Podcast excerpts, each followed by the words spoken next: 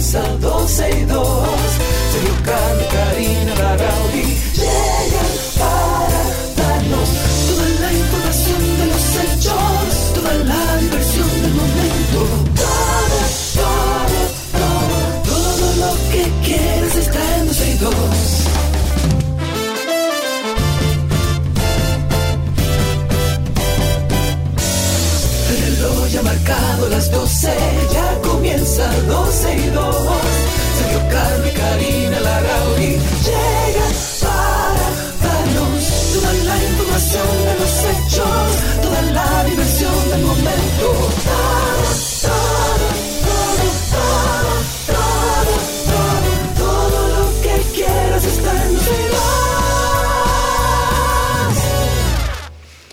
Bienvenidos a 262. Gracias por estar con nosotros a partir de ahora y nosotros repartidos por el mundo estamos con ustedes en un solo dial, en la 91.3 y por supuesto a través de los diferentes medios en los que pueden escucharnos a nivel digital. Pueden hacerlo a través de nuestra página 262.com, a través de la página de la 91fm.com y bueno, le debemos el resto de las vías que usualmente utilizamos. Amigo, ¿cómo anda Punta Cana? ¿Cómo Hola, anda tu estado Punta de Cana ánimo? ¿Cómo está todo? Bien, Punta Cana está muy bien, el sol radiante como siempre. Yo de muy mal humor, de Veo, muy sí, mal veo. humor. Pero eso pasa, eso pasa cada dos Lo- meses y lo medio, veo, lo veo, meses yo amigo, me sí. pongo así. Entonces estoy, hoy, hoy estoy de muy mal humor.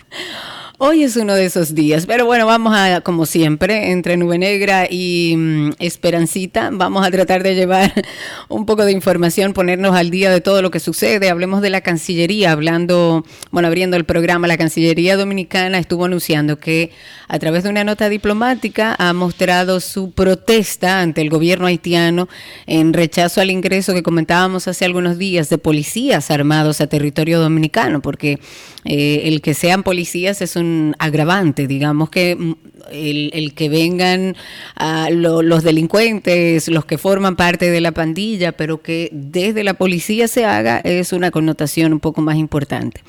Se emitió esta nota, lo hizo por supuesto el canciller Roberto Álvarez, él dijo que está en espera de que este tipo de hechos no vuelvan a repetirse. En esta situación, Sí, pero no ¿qué se van va a repetirse, repetir? pero ¿cuáles son las sanciones? Porque tiene que haber una sanción. O sea, es Bueno. el, el sistema de consecuencia que no existe en este país, que también lo vamos a traspolar ahora. eh, Sí, pero a no se una puede- cuestión de, no. de, de- ¿cómo se llama esto? De diplomacia entre dos países Bueno, pero que es ya que son procesos diplomáticos, sí, pero no pueden tampoco patear el avispero, porque sabemos que la situación es delicada. A mí no me parece mal que se haga una alerta a través del mismo canciller que diga que, eh, que no se repita esto, porque es como un aviso de esto no lo vamos a permitir otra vez.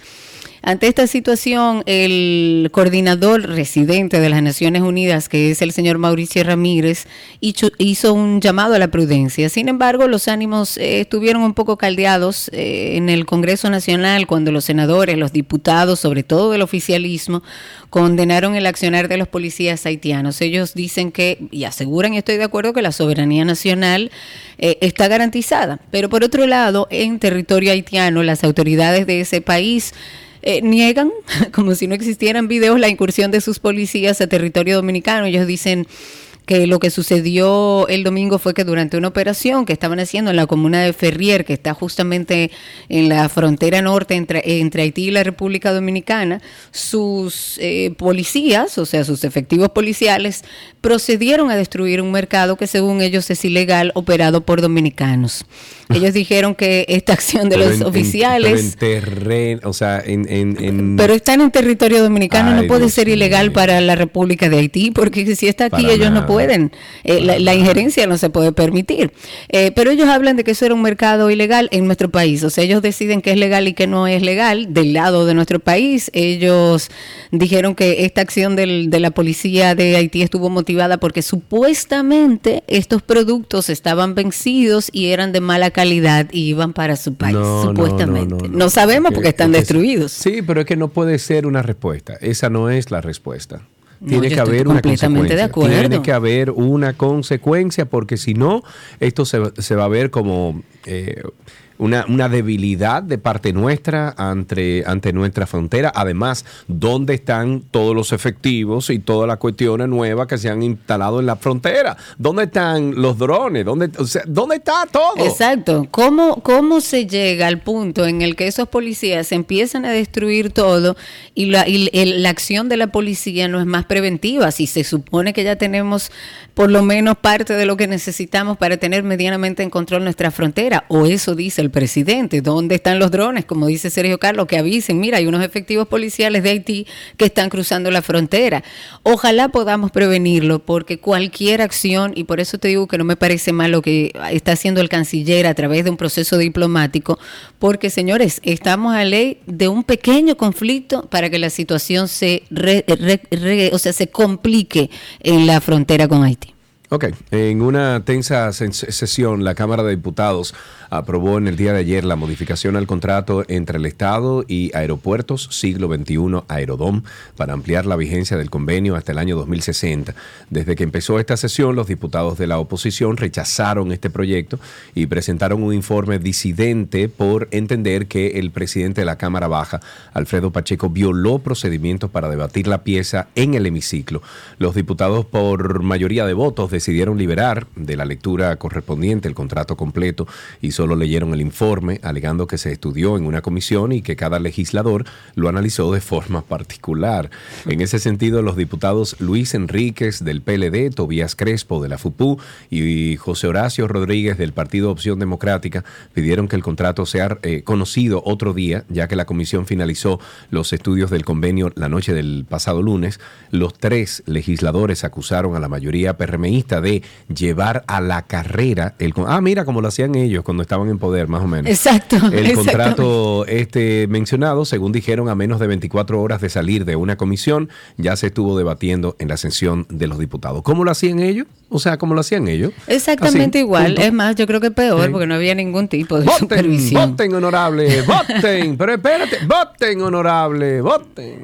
Ten- tengo un amigo que me escribe a propósito del muro que hace una observación que es muy interesante. Él dice que el muro, el bendito muro, distanciado de la frontera real, porque recuerda que el, el muro se hizo eh, eh, dejando un pedazo de tierra de la República Dominicana y entonces entenderán los haitianos que ese pedazo ya le corresponde. Él dice que se advirtió, este amigo mío dice que se advirtió cuando se inició la obra, esto va a seguir sucediendo una y otra vez porque la mentalidad percibida, según este amigo nuestro, es que de aquel lado del muro es de ellos. Además, se supone que el muro está vigilado. ¿Cómo cruzan los ¿Cómo comerciantes? cruzan? ¿Cómo cruzan? Ellos O sea, dicen que mira- eh, eh, el amigo dice que todo el mundo sabe, pero se hacen los tontos con P. Claro, claro, por supuesto. Eh, no sé si viste un video de Domínguez Brito que subió ayer. No lo vi. No lo viste. Él se trasladó a uno de los, de los lugares donde se está construyendo la, la doble valla, la- el muro este de El Haití muro. con República Dominicana. Y óyeme, lo que plantea ahí es cierto. O sea, los manglares, que son tan importantes para el Ah, ecosistema. no, pero eso lo hablamos. Eso, Sí, eso es lo otro dejaron del lado tema. de Haití y Ajá. ya. O sea, se lo Ajá. regalaron a Haití los manglares. Sabiendo ellos, incluso el mismo canciller mostró lo que ha hecho Haití y sus ciudadanos con el medio ambiente y lo que han hecho con todos los recursos y me parece que es de alarmarse que hayan dejado parte de nuestros recursos naturales del lado de Haití y que ellos entiendan que ese pedazo de tierra le corresponde a ellos porque el muro está después. Sí, así es. Bueno, sigamos con las informaciones. El juez del juzgado de paz del municipio de Jaina, esto es en San Cristóbal, ya dictó tres meses de prisión preventiva contra el chofer Camilo Confesor Terrero. Recordemos que él estaba acusado de manejar de, de manejar de manera temeraria, impactó un autobús con pasajeros, terminando con la vida de al menos 13 personas. Confesor Terreno deberá cumplir esta medida de coerción en el Centro Correccional Cucama de la Romana, debido a que eh, consideran que es una cárcel de máxima seguridad. La medida se toma ante el peligro de fuga que representa este imputado y ante la cantidad de víctimas que hay en este hecho. Hay familiares de las víctimas que han dicho estar de acuerdo con la decisión del juez, aunque consideran que nada, y es verdad, les devolverá a sus parientes. Eso es un reflejo de lo que sucede en nuestro país, la falta de un sistema de consecuencias y, de, y de formarlo dentro de la ley que entienda el camionero y el motor, que son los dos grandes problemas de nuestro país, y eso sin incluir a los carros públicos, como no lo controlan, vamos a tener desgracias de este tipo porque ellos entienden y andan sin ningún tipo de ley. Así es. Tratando de ponernos al día, nos habíamos ido un poco hablando del tránsito, de la medida de coerción impuesta a este camionero que, bueno, ha dejado un saldo, la verdad que triste. Y en las últimas semanas, la creciente preocupación en nuestra sociedad ha sido alimentada por un alarmante aumento de los accidentes de tránsito, una problemática que Parece que no se va a ir, todo lo contrario, se ha intensificado especialmente durante el mes de diciembre, porque además sabemos hay más carros, hay más necesidad de estar en la calle, hay más dinero. Las estadísticas recientemente compartidas por, por las autoridades lo que revelan es una tendencia que es bastante preocupante, que está frente a los ojos de todo el mundo. No hay que hacer ni muchos levantamientos. Eh, se ha destacado que los vehículos motorizados, en particular los motores y los vehículos pesados, ocupan los primeros lugares en la lista de accidentes viales. Y ese es el saldo de un gobierno que ha decidido eh, permitirle a los camioneros y a los motores hacer y deshacer en nuestras calles. Esta situación no solamente representa un peligro para la seguridad vial, también plantea una necesidad urgente de abordar, de comprender cuáles son las causas de todo lo que está pasando. ¿Qué idea tenemos? Para ojalá, por eso te digo, idea tenemos, partiendo, eh, partiendo de que no se le obliga a los camioneros, a los carros públicos y a los motores cumplir con la ley de tránsito, evidentemente el saldo y las causas la conocemos. No hace falta muchos estudios, pero hay que implementar medidas que sean efectivas, que protejan a los ciudadanos en las carreteras, sobre todo. Vemos en las carreteras esos camiones que van a gran velocidad en vías que no le corresponden y cuando usted que lo para un, agente del DGC le dice pero mire ese camión dice no no imagínese usted qué vamos a hacer con eso porque es que no están parece que no están dentro de la ley. Pero para conversar sobre este tema quisimos conversar al aire con un especialista en movilidad vial que es Luis Salva y está con nosotros en el teléfono. Luis bienvenido gracias por estar con nosotros. Muchas gracias, un afectuoso saludo a todos, a ustedes y a su audiencia. Muchas gracias. Así es, Luis, eh, ¿cuáles son las razones identificadas ya detrás de, del aumento de los accidentes de tránsito durante el mes de diciembre en comparación con otras épocas del año? ¿Hay, hay esa lista, esa comparación? Bueno, la, la lista de manera directa eh, no existe, pero sí los resultados y es lógico que en el mes de diciembre se disparen todas las actividades. Más, camiones, más camiones llevando y trayendo mercancías, eh, dominicanos y visitantes extranjeros que vienen para la época, vehículos que están guardados y los sacan en diciembre. Entonces, verdaderamente es un pandemonium en el mes de diciembre. Es así. Regularmente en el mes de diciembre, y lo comentaba al inicio Luis, las cosas se complican, pero ¿cómo se comparan las estadísticas actuales con años anteriores? O sea, hay patrones, hay tendencias específicas que puedan ayudarnos a identificar dónde está el mayor problema. Es que si tenemos un desorden, si tenemos muchas violaciones, dos años atrás, cuando venga el año siguiente, si no hemos hechos correctivos, vamos a tener más vehículos en la calle claro. y, más, accidentes. Sí, claro. Yo creo, y permítanme decir esto, hay, un, hay una dificultad para enfrentar a los pobres padres de familia. Ajá, exactamente. Ya esta temporada no va a pasar la gran cosa. Hay un intento, ¿eh? Un intento, más policías en la calle, eh, de tránsito, eh, militares, todo. Pero ya la costumbre y la falta de fiscalización antes ya está. Va a continuar ahora. Y en enero vamos a contar los, siniestros. Así Mi, mi, opinión, bueno, mi opinión es, mi opinión es que Bueno, y decirlo que este año que viene no, porque hay elecciones y no se puede tocar ni con el pétalo de una rosa a la sociedad porque perdemos las elecciones. Ah, claro, maravilloso. Y mientras tanto tenemos 13 personas que perdieron la vida, mientras tanto vemos todos los días personas perdiendo la vida por el desorden, mientras el gobierno decide que no va a tocar a los cuantos millones de motoristas y de camioneros porque vienen las elecciones. Nada, le nos deberán unas cuantas vidas cuando ganen. Bien. Por ejemplo, los las motocicletas que son, son importadas por pies. Dos ruedas por aquí, la máquina por allí y el cuadro por allá. Pero aquí la arman. No me pregunte quién. esos, esos furgones con piezas de motocicleta desarmadas, yo no lo conozco. Yo sé que entran. Porque el caso del cacique de ya partió a mejor eh, a otra, a otra eh, ¿cómo se dice? Dimensión a otra, a otra dimensión, eh, su éxito fue traer motocicletas desarmadas tiempo antes de las elecciones, armadas y hacer todo lo que todo el mundo sabe. De todas maneras, eh, yo creo, tengo la creencia, bueno, el caso del Intran, que tenía proyectos que están pautados, los semáforos con cámara, eh, calle en una sola dirección, bueno, esto está en pausa ahora pero iban esa tendencia. Ahora bien, los jóvenes que conducen vehículos pesados, muchos serán responsables, pero hay un problema. No es por capacidad que entran, es por necesidad. Inclusive, conducen vehículos categoría 4, con categoría 3 o categoría 2, por necesidad. Consiguen un camión en una Sí, pero, pero tienen que, que, certificarse y ahí está el problema. Entonces, todo lo que hemos hablado hasta ahora, Luis, lo hemos hablado por años, por décadas, todo lo que hemos hablado en esta conversación hasta ahora.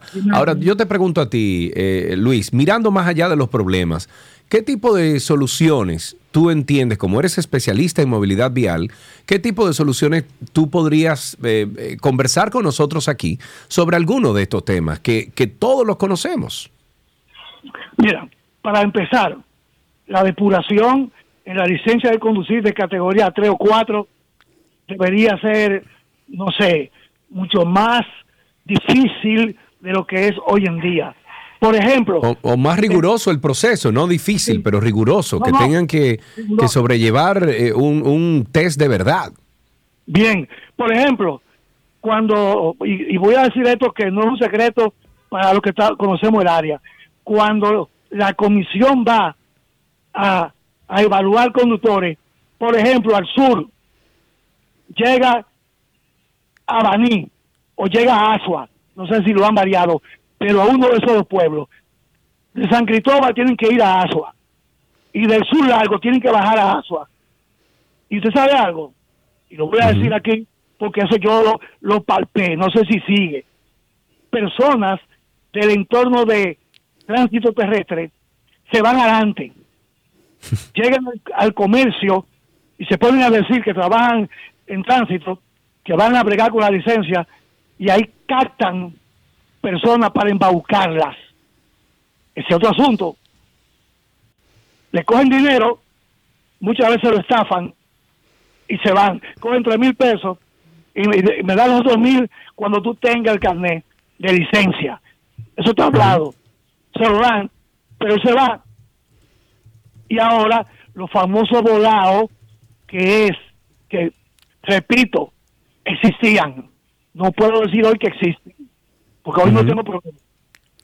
El, famoso volado, que la gente que hace los buscones que están en el entorno de, de tránsito terrestre, te toman un dinero, hablan con alguien adentro, te llaman por tu nombre y te entregan el, el, el, el documento, pero no estás registrado. Te vas a dar cuenta cuando vayas a renovar dentro de cuatro años Oh Dios, y ahí te encuentras entonces con el tremendo lío. Luis, muchísimas gracias por tu tiempo, gracias por hablarnos sobre movilidad vial y en un futuro obviamente estaremos conectando contigo para otros temas. El juez Rigoberto Sena él es del Juzgado de Atención Permanente del Distrito Nacional. Dictó tres meses de prisión preventiva en contra del empresario Raúl Rizik Yep. Además, el magistrado eh, dispuso que el imputado cumpla la medida de, en la cárcel de Najayo. Los abogados de Yep calificaron la decisión de injusta y dijeron que apelarán en busca de obtener la libertad del acusado. A la salida del tribunal, el imputado se rehusó a responder a las acusaciones formuladas en su contra, momento en el que era trasladado a la cárcel de Palacio de Justicia. Recordemos que Raúl Antonio Rizik Yep fue detenido el pasado miércoles 29 de noviembre por la Fiscalía del Distrito Nacional debido a que hace varios meses era buscado bajo la acusación de violencia de género por presuntamente haber agredido de manera verbal, física y psicológica a la señora Alexandra Consuelo Mejía Arcalá, con quien sostuvo un matrimonio que duró 27 años. En otra información, y la verdad que da mucha tristeza esto, y yo cada vez que leo este tipo de cosas digo, sin educación no hay cambio. El eslogan de este gobierno no funciona si no, si no hablamos de educación, si no prestamos atención a nuestro futuro. Lo grande es que ellos están celebrando o sea, ellos están celebrando que subimos dos puntos. Pero es que no pueden celebrar, no pueden celebrar. Ellos, están celebrando que subimos dos puntos. Ah, hay una mejora ahí ya, mira, ahí está. Pero no pueden celebrar cuando dentro del mismo estudio los resultados de PISA 2022, estamos hablando, demostraron que en las escuelas de nuestro país alrededor del 29% de las niñas y el 31% de los niños declara haber sido víctima de actos de acoso al menos un par de veces al mes. Al mes al mes. Entonces, si desde el gobierno no se puede tener, eh, tener, control de la educación y de la seguridad de nuestros niños en las escuelas, no podemos celebrar. Según la Organización para la Cooperación y el Desarrollo Económico, el promedio es de 20% en las niñas, 21% en los niños. El 13% de los estudiantes dominicanos declaró que no se siente seguro de camino a las escuelas. Es un resultado por encima del promedio de la OCDE, que es, que es de 8%. Mientras que dentro de las aulas de las escuelas, el 9% dijo que no se sentía seguro, aumentando un 1% el promedio de la OCDE, que es de un 7%. Y hay un 14% de los estudiantes que fueron evaluados en el último informe de, de esto de PISA, que dijeron que no se sentían seguros en otros lugares de la escuela, como son los pasillos, la cafetería, los baños por encima también del promedio, que es un 10%, y nosotros tenemos un 14%. Entonces, no sé qué estamos celebrando, honestamente no sé cuáles son los cambios que se han hecho hacia lo interno para celebrar un crecimiento eh, mínimo, eh, quisiéramos estar celebrando un, un, cambio real a nivel de metodología, a nivel de seguridad en las escuelas, que últimamente las informaciones que salen desde las, desde las escuelas no son alentadoras y creo que le hace falta mucho al gobierno trabajar en temas de educación en nuestro país. Y si todo esto fuera poco, caiga quien caiga. Tengo tentáculos. ¿Quién soy? Este caso es un verdadero sancocho. Tengo tentáculos. Medusa soy. Y todo esto por venganza. Tengan cuidado. Medusa soy. Caiga quien caiga. Este miércoles el tercer juzgado de instrucción del Distrito Nacional va a conocer una audiencia en la que la defensa del ex procurador Jean Alain Rodríguez solicita en una instancia que se le cambie la medida de coerción de prisión domiciliaria a libertad ambulatoria, ya que dejen ese señor libre en el día de ayer su defensa solicitó al presidente de la República, Luis Abinader, no oponerse al, pedimento y de acuerdo con el Consejo de Defensa del ex procurador, esta instancia cuenta con la, anuencia del presidente de la República e instrucciones del mismo a la Procuraduría General de la República para que no se oponga a la decisión de la ONU, respetando así las obligaciones, acuerdos, tratados y pactos internacionales, evitando que el caso sea conocido en la Corte de Apelación y en el Consejo de Derechos Humanos de la ONU, donde advierten podría enfrentar consecuencias enojosas. Yo no puedo creer que el presidente de la República dijo eso. Mm, no. No puedo pensar nunca en la vida que el presidente de la República haya enviado, como dicen ellos, instrucciones del mismo a la Procuraduría de la República Dominicana. Que Yo espero que no. No, yo espero que no, porque él desde el principio dijo que iba a dar libertad plena y pura a la justicia. Dice también un documento que la defensa de Rodríguez, eh, de Jean Alain, hace el pedido al presidente de la República en su condición de jefe del Estado y de gobierno de la República Dominicana, así como el encargado de la política exterior. La defensa ha pedido al mandatario que le haga uso de sus buenos oficios a los fines de no oponerse al cumplimiento de la decisión del Consejo de Derechos Humanos de la ONU, que se determinó Que es un no grupo de eran- trabajo, que es no un era- grupo de trabajo. que no era un documento oficial de la ONU siquiera, emitida a través del grupo de trabajo sobre detenciones arbitrarias, en la cual se decidió que la prisión de Jean Alain Rodríguez eh, deviene en arbitraria, solicitando la ONU al gobierno dominicano su inmediata apuesta. Pero el, tra- el grupo de trabajo no fue la ONU. No fue la ONU, Es un fue grupo de uno trabajo los de la ONU. de los tantos Exacto. trabajos que tiene la ONU. Eso no es Exacto. oficial de la ONU, señores. Por Dios. Eso no es oficial y no creo que si no creo que siendo un documento no oficial como lo ha establecido por lo menos el canciller, el presidente tenga que dar respuesta Por a eso. No Dios. tiene por qué.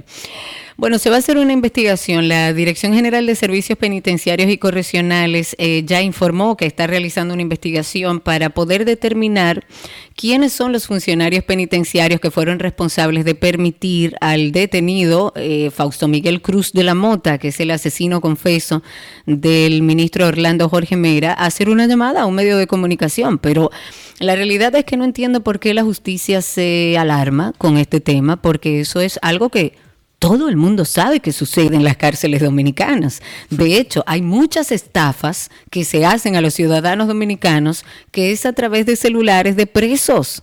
Entonces, hay formas, ya la tecnología te permite que tú en cada una de esas cárceles tumbes toda la señal y que no pueda salir nada de ahí, aunque usted tenga el aparato. Pero no podemos ahora decir, ay, qué sorpresa, un. Un, detenido ha hecho una llamada a un medio cuando sabemos todos que eso es perfectamente normal. Lo que tienen es que trabajar para que no suceda, no con este detenido, con ninguno. Pero de acuerdo con un comunicado de la prensa, esta investigación se está realizando a través de la Subdirección de Seguridad e Inteligencia que dirige el coronel Manuel Polanco. Él personalmente hizo una visita al Centro de Corrección y Rehabilitación Najayo Hombres para ver cómo llegó ese celular a las manos de este detenido.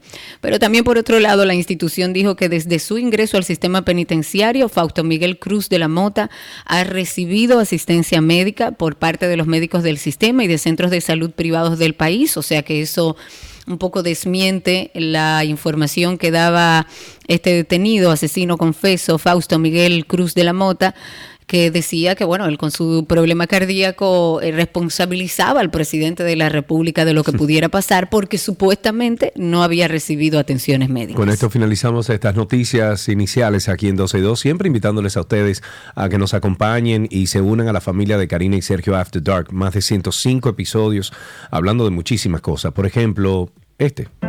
Y hoy queremos hablar de la sumisión química. Por favor, pongan mucha atención. La sumisión química, en palabras sencillas, es el uso de sustancias químicas o de algún tipo de sustancia psicoactiva, medicamento, para lograr un cambio en la voluntad de una persona y poder cometer algún delito. Una agresión sexual, robo, extorsión, maltrato y todo esto sufrido bajo la influencia de sustancias psicotrópicas. Se ha observado un incremento en el número de casos con estas características. Karina y Sergio, After Dark. Karina y Sergio After Dark en todas las plataformas de podcast. Nos pueden buscar como Karina Larrauri Podcast o Sergio Carlo Podcast y ahí se van a encontrar con dos, dos que tenemos. Es 12 y 2 Podcast y también está Karina y Sergio After Dark. Suscríbase a ambos, por favor, para que no perdamos nunca la conexión. Y si usted quiere un contenido que tiene que ver con el bienestar, con, el, eh, con la salud mental, pues eh, ese es Karina y Sergio After Dark. Hay muchos, muchos, muchos temas ahí tratados. Gracias por la sintonía. Vamos a continuar con otras cosas aquí. Todo lo que quieras está en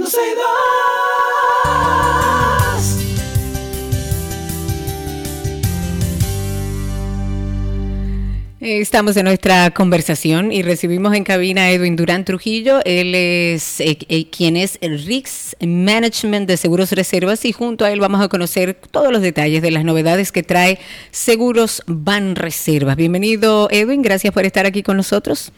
Hola Karina, buenas tardes. Eh, Sergio, un placer estar con ustedes. Muchas gracias por la invitación. Un placer enorme. Cuéntanos, Edwin, ¿qué es lo nuevo? ¿Qué viene ahí? Bueno, en Seguro Reservas eh, venimos en una etapa bastante amplia de diversificación y, elementos nuevos en todas las líneas de, los negocios que tiene la compañía.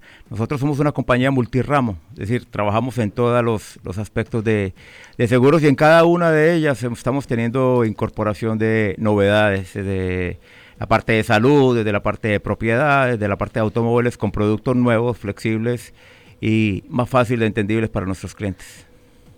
Ok, ¿qué es el reaseguro? Mira, el reaseguro es un elemento fundamental dentro del negocio de, los seguros. Para explicarlo llanamente, los reaseguradores son los aseguradores de los aseguradores. Eh, el cliente final no, no, no conoce esa relación. Eh, pero lo que hacemos nosotros con ellos es una transferencia de riesgo financiero. Digamos que no todos los riesgos pueden ser asumidos por la compañía desde el punto de vista de su capacidad financiera, de todas las compañías de seguros. Entonces lo que hacemos es buscar un mercado de reaseguradores que son capitales importantes que a los cuales le hacemos transferencia también de los riesgos. Eh, ¿Y en qué situaciones, como para que la gente entienda, bueno, esto es más a lo interno, tal como decías, que no, no es tanto hacia el cliente, sino más hacia lo interno, pero para conocer un poquito, ¿cuáles son como los aspectos claves que componen esa, ese reasegurarse? Mira, eh, la parte fundamental donde el reasegurador entra es en los eventos catastróficos. Eh, huracán, terremoto, República Dominicana por sus características eh, de, ubicación en el Caribe, pues está eh, permanentemente sometida a este tipo de fenómenos, especialmente huracán. Y, en terremoto, aunque la gente no lo sepa, una exposición importante. Es ahí donde nosotros hacemos transferencia de riesgo de todos los activos que aseguramos en la República Dominicana, parte de ellos, o la forma más importante, lo transferimos al asegurador. Es ahí donde ellos entran. Y la capacidad es muy importante. Ok, ¿y cuáles son los servicios específicos de seguro reservas que ofrece eh, a sus clientes dentro de esta área del risk management? Mira, eh, en la gestión de riesgos eh, para cualquier tipo de actividad, bien sea empresarial o personal, se arranca con un proceso de identificación, priorización, qué riesgos podemos asumir el cliente en particular o no, y parte de la estrategia. Nosotros como aseguradores, somos receptores de transferencia de riesgo que nos hace el cliente. Es decir, lo que él no puede asumir, nos lo transfiere a nosotros como compañía de seguros. Lo que hemos, lo que se ha propuesto la compañía como parte de su estrategia es buscar aguas arriba con los clientes y empezar a ayudar a identificar con ellos cuáles son los riesgos a los que están expuestos y cómo podemos acompañarlos al punto de vista de mejoramiento. Los clientes normalmente saben mucho de sus actividades empresariales eh, pero en la parte específica de los riesgos que, que, son, que se convierten en amenazas, pues es ahí donde nosotros entramos en el acompañamiento y a ofrecer soluciones y, y, seguimiento a los mismos para que obviamente no, no impacte su, la continuidad de su negocio. Claro. ¿Dónde, ¿Dónde podríamos obtener más información de todo esto, Edwin? Mira, nosotros tenemos nuestra eh, eh, página web, nuestras redes sociales ahí y, y, un elemento muy importante también con nuestra red de corredores de seguros. Eh, cada uno de ellos pues tiene nuestro portafolio y, puede hacer los acompañamientos para cada uno de nuestros clientes. Ok, ok, muy bien. Bueno, pues eh, banreservas.com.do y también arroba banreservasrd. Ahí pueden conseguir todo. Edwin, muchísimas gracias por tu tiempo, amigo. Bien, muchas gracias a ustedes por invitarme. Adiós. Estuvimos conversando con Edwin Durán Trujillo. Es el, eh, bueno, es el Risk Management de Seguros eh, Reservas y junto con él estuvimos conociendo sobre estos detalles y novedades de Seguros Banreserva. Ya regresamos con mucho más. Hasta aquí esta conversación.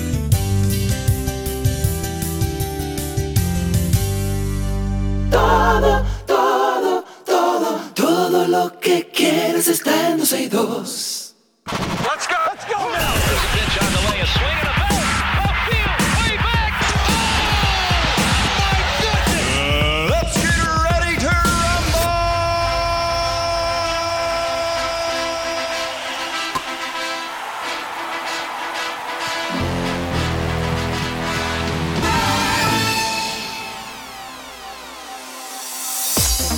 Ya estamos en noticias del mundo deportivo. Arrancamos con béisbol. Junior Lake conectó su hit 600 en la pelota dominicana y los Leones del Escogido vencieron 8-1 a las Águilas Ibaeñas. Por otro lado, las Estrellas derrotaron a los Toros del Este con un marcador de 5-1 y finalmente los Gigantes del Cibao triunfaron 4-3 ante los Tigres del Licey. Esta noche se enfrentarán los equipos de la capital, Licey y Escogido, y los dos equipos del Cibao, Águilas y Gigantes, se verán la cara en Santiago. Los otros dos equipos están libres en el día de hoy. En básquetbol, LeBron James anotó 15 de sus 31 puntos en el cuarto periodo y los Lakers de Los Ángeles confirmaron su lugar en las semifinales de la primera Copa de la NBA. Esto después de vencer el martes 106-103 a los Suns de Phoenix. Anthony Davis, por ejemplo, firmó 27 unidades, 15 rebotes, mientras que Austin Reeve tuvo 20 puntos por, lo, por los Lakers, que son primeros posicionados y van a enfrentar el jueves a los Pelícanos de Nueva Orleans en Las Vegas. James tuvo una magistral actuación ofensiva al final, terminó el encuentro con 11 asistencias, 8 rebotes y 5 robos. Este veterano que nada más tiene 21 añitos en la liga anotó 15 de los primeros 19 tantos de los Lakers en el último periodo y asistió a sus compañeros en las otras dos canastas para que Los Ángeles se fuera al frente. Ok, me voy a Fórmula 1 ahora. Eh, Miami y Shanghai reciben sus primeras carreras sprint en la próxima temporada de la Fórmula 1, en, los que, mm, en la que los dos, o sea, de, los seis sprints en el calendario que, que, escenifican en Estados Unidos, bueno, van a estar en Miami y Shanghai. El calendario publicado el martes incluye el primer sprint en abril del Gran Premio de China. Esta carrera regresa a la programación por primera vez desde el 2019 tras ser cancelada cuatro años seguidos debido a la pandemia del coronavirus. También se fijó un sprint en mayo en el Gran Premio de Miami que tendrá una tercera edición en la Fórmula 1. El Gran Premio de Estados Unidos de Austin, Texas, en octubre tendrá un sprint por segundo año consecutivo. Si nos vamos a los deportes en general, el Ministerio de Deportes ha depositado en las cuentas de las federaciones los fondos que corresponden a los incentivos que van a recibir nuestros atletas y esas entidades que lograron medallas de oro, de plata y de bronce en los Juegos Panamericanos de Santiago de Chile 2023. El monto asciende a 19 millones 750 mil pesos. El ministro de Deportes recordó que este pago de estos incentivos lo dispuso el mismo presidente Luis Abinader para los atletas que llevaran medallas y que compitieron en esta justa internacional, tanto a nivel individual como por equipo.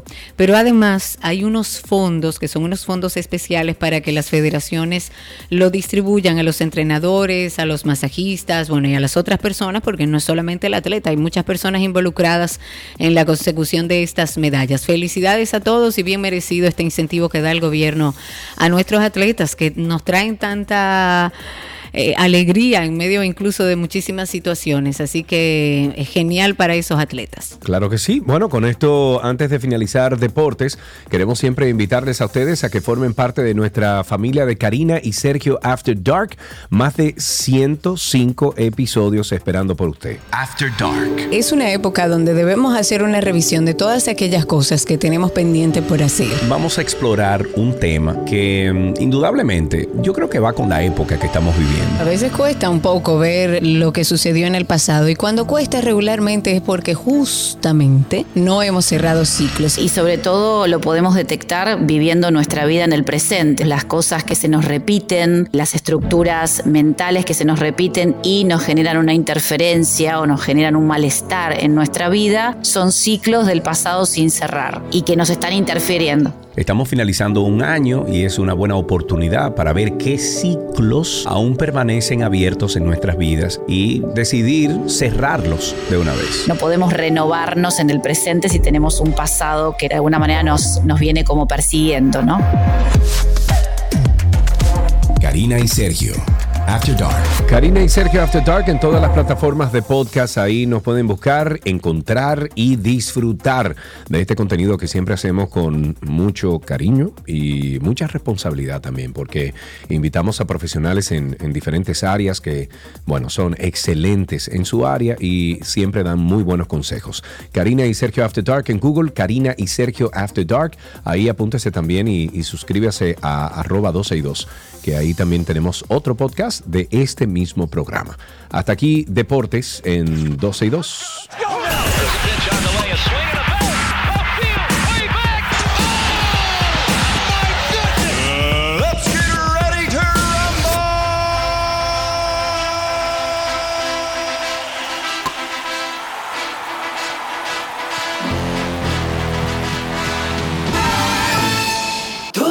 Lo que quieres está en 12 y 2.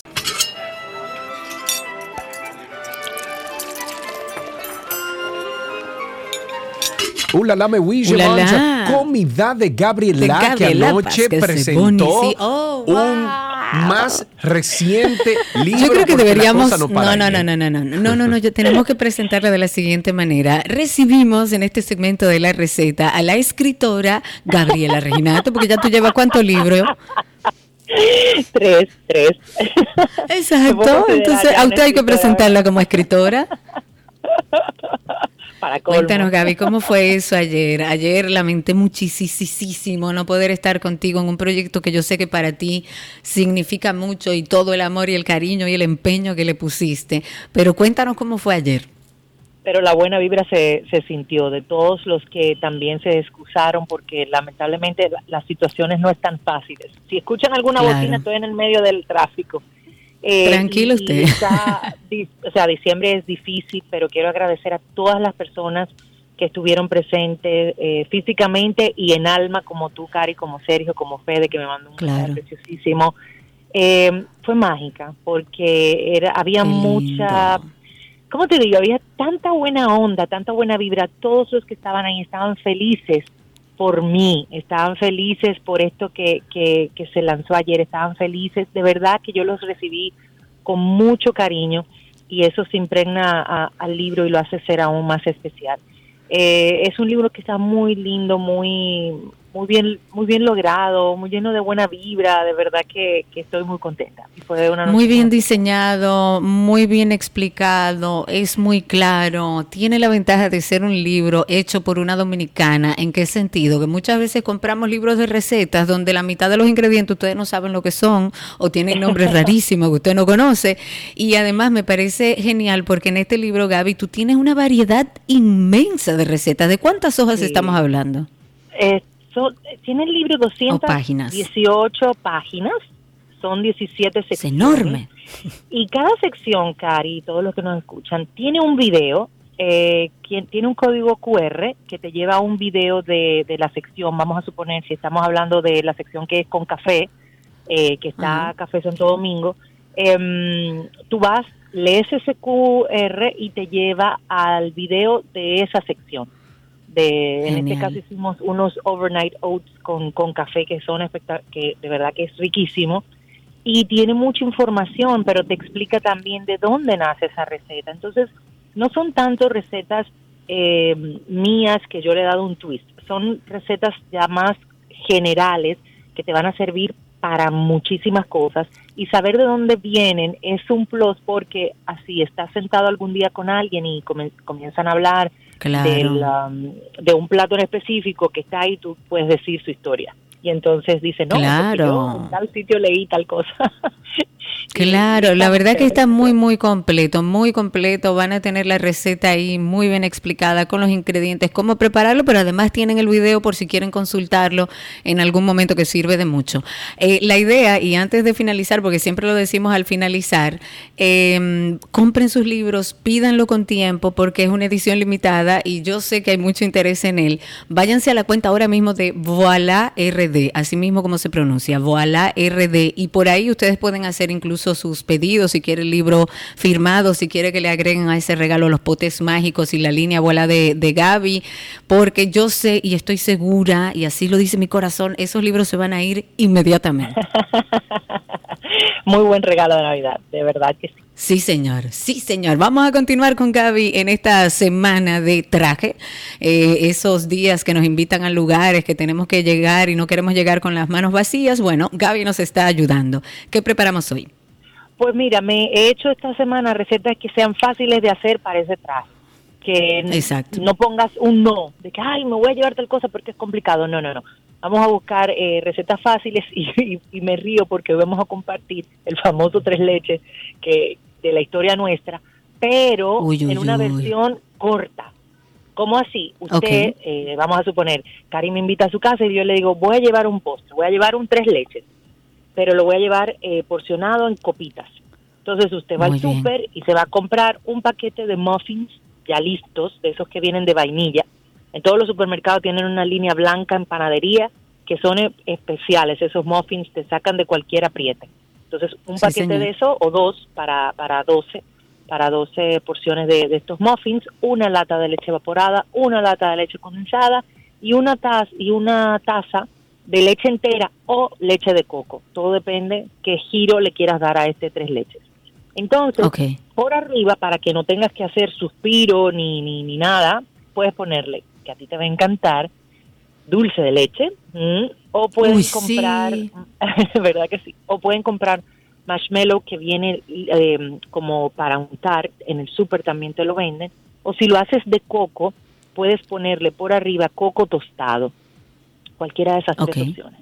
Entonces, es de la siguiente forma, usted va a desmenuzar sus eh, muffins de vainilla, lo va a colocar en un bowl, aparte va a licuar, a mí me gusta licuarlo, licuar la leche condensada, la leche evaporada y la leche entera o la leche de coco, ¿ya? Y esto se lo va a agregar a los muffins que va a estar como si fuera una arena, ¿ya? Y entonces va a dejar que absorba y cuando absorbe, entonces usted lo va a servir en sus copitas o también lo puede servir en un molde entero, eh, no hay problema, puede un Claro, como entero. sea más práctico para el que escuche. Exactamente. Y por ahí mismo usted le pone, ya sea, eh, si lo hace en copitas, le pone el toquecito de dulce de leche o el toquecito de, de suspiro o de marshmallow o de coco tostado y lo lleva a nevera a enfriar.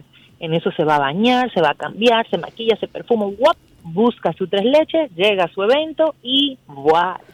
Voilà. Pero mira, me encanta esta versión nueva. Me encanta, fácil de hacer, rapidita, llega con un buen postre y puede conseguir esta receta en nuestra página 12y2.com. Sigan a Gaby a través de las redes sociales como Gabriela con doble L, gabriela.reginato. Recuerden que si tienen que hacer un buen regalo para esta, eh, para esta época de Navidad y de fin de año, está el libro de Gaby. Pueden pedirlo a través de la cuenta de Voilà RD, así mismo. Y Gaby, de verdad qué placer saber que ya está corriendo este nuevo sueño tuyo y que, bueno, por ahí hay que preparar otras cosas porque yo sé que tú no puedes estar tranquila. Gracias, gracias, por su cariño incondicional. Un beso a todos. Un beso grande, Gabriela Reginato estuvo con nosotros. Eh, recuerden seguir la cuenta de gabriela.reginato y voilà RD. Hasta aquí nuestra receta, ya regresamos.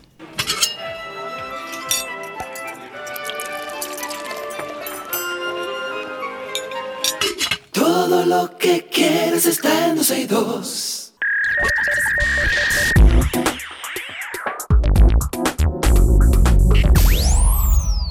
Lo mejor de la web llega a ustedes siempre gracias a nuestros amigos que nos acompañan siempre aquí, gracias a Aeropack Mi Courier y gracias a Altis. Así de simple. En el día de hoy, ustedes tienen la dicha de compartir, de escuchar, de tener con ustedes, de preguntarle, si usted quiere, a Gianco Briseño. Él es publicista, estratega digital, emprendedor con amplia experiencia en marketing, venta y publicidad. Gianco, ¿cómo estás, amigo? Muy bien, buenas tardes a todos. Eso es bueno, eso es bueno. Eh, ahí está Karina hablando, la tuve que mutear. Eh, pero bueno, eh, sí, se escuchó casi todo lo que dijiste. Bueno, pero lo que pasa es que tú eres que maneja los controles y tú estás viendo que yo no estoy en el micrófono. Apágame. No, no, Hola. Yanko. ¿Cómo Hola, estás? Qué placer recibirte. Muchas gracias. Igual para mí estar aquí con ustedes. Hoy vamos a hablar de un tema interesante, 10 poderosas lecciones para emprendedores desde la biografía de Elon Musk, parte Óyeme. 2.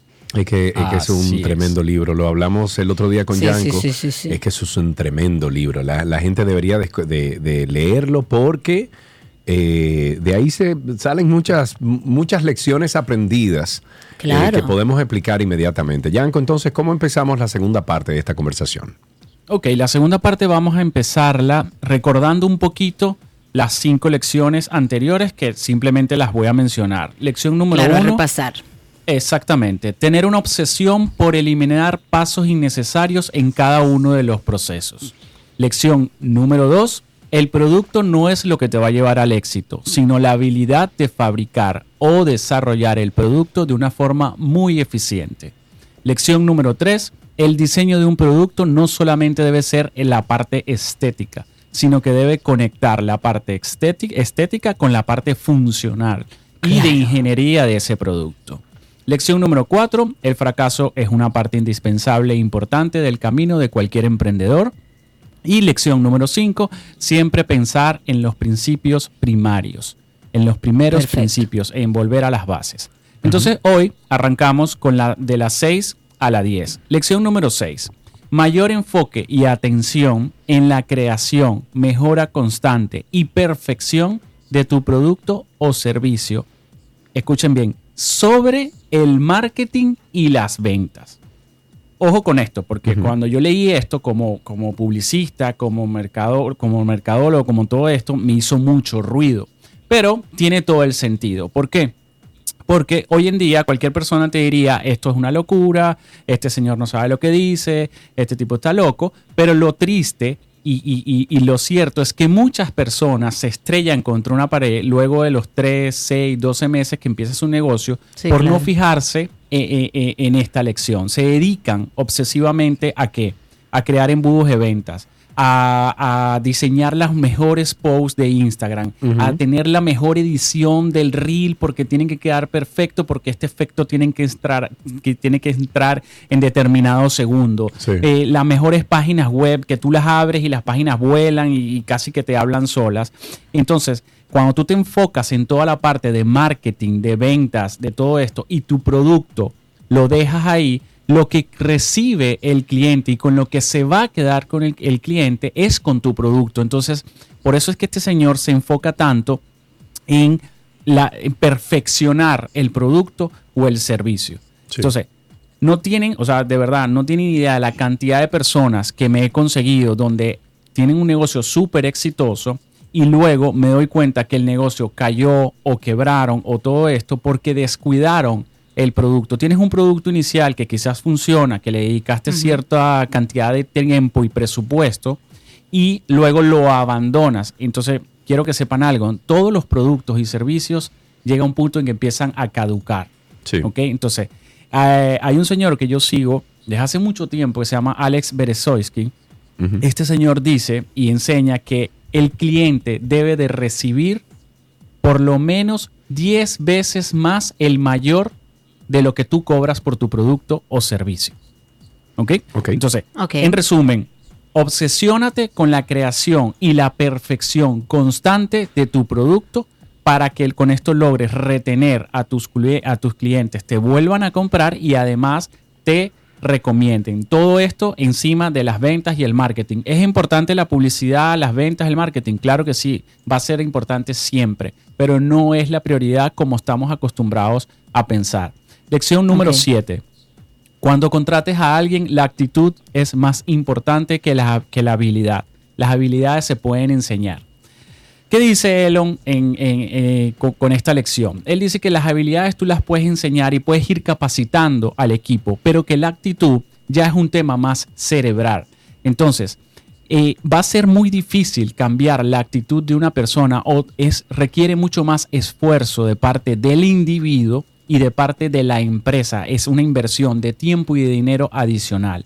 Entonces, él dice que tienes que mirar la actitud para que, que- esta persona tenga actitud de adaptarse, actitud de ganar, actitud de aprender, actitud de, de- de una persona optimista. Que no importa incluso si tú te enfrentas a una entrevista y, te y tú puedes llegar a oler que esta persona está buscando trabajo, pero que dentro de él es emprendedor y en cualquier momento se te puede ir, que no importa ni siquiera eso, porque esa persona tiene la actitud que tú en ese momento necesitas Claro, para tu empresa. Claro, claro. Entonces, Claro, totalmente.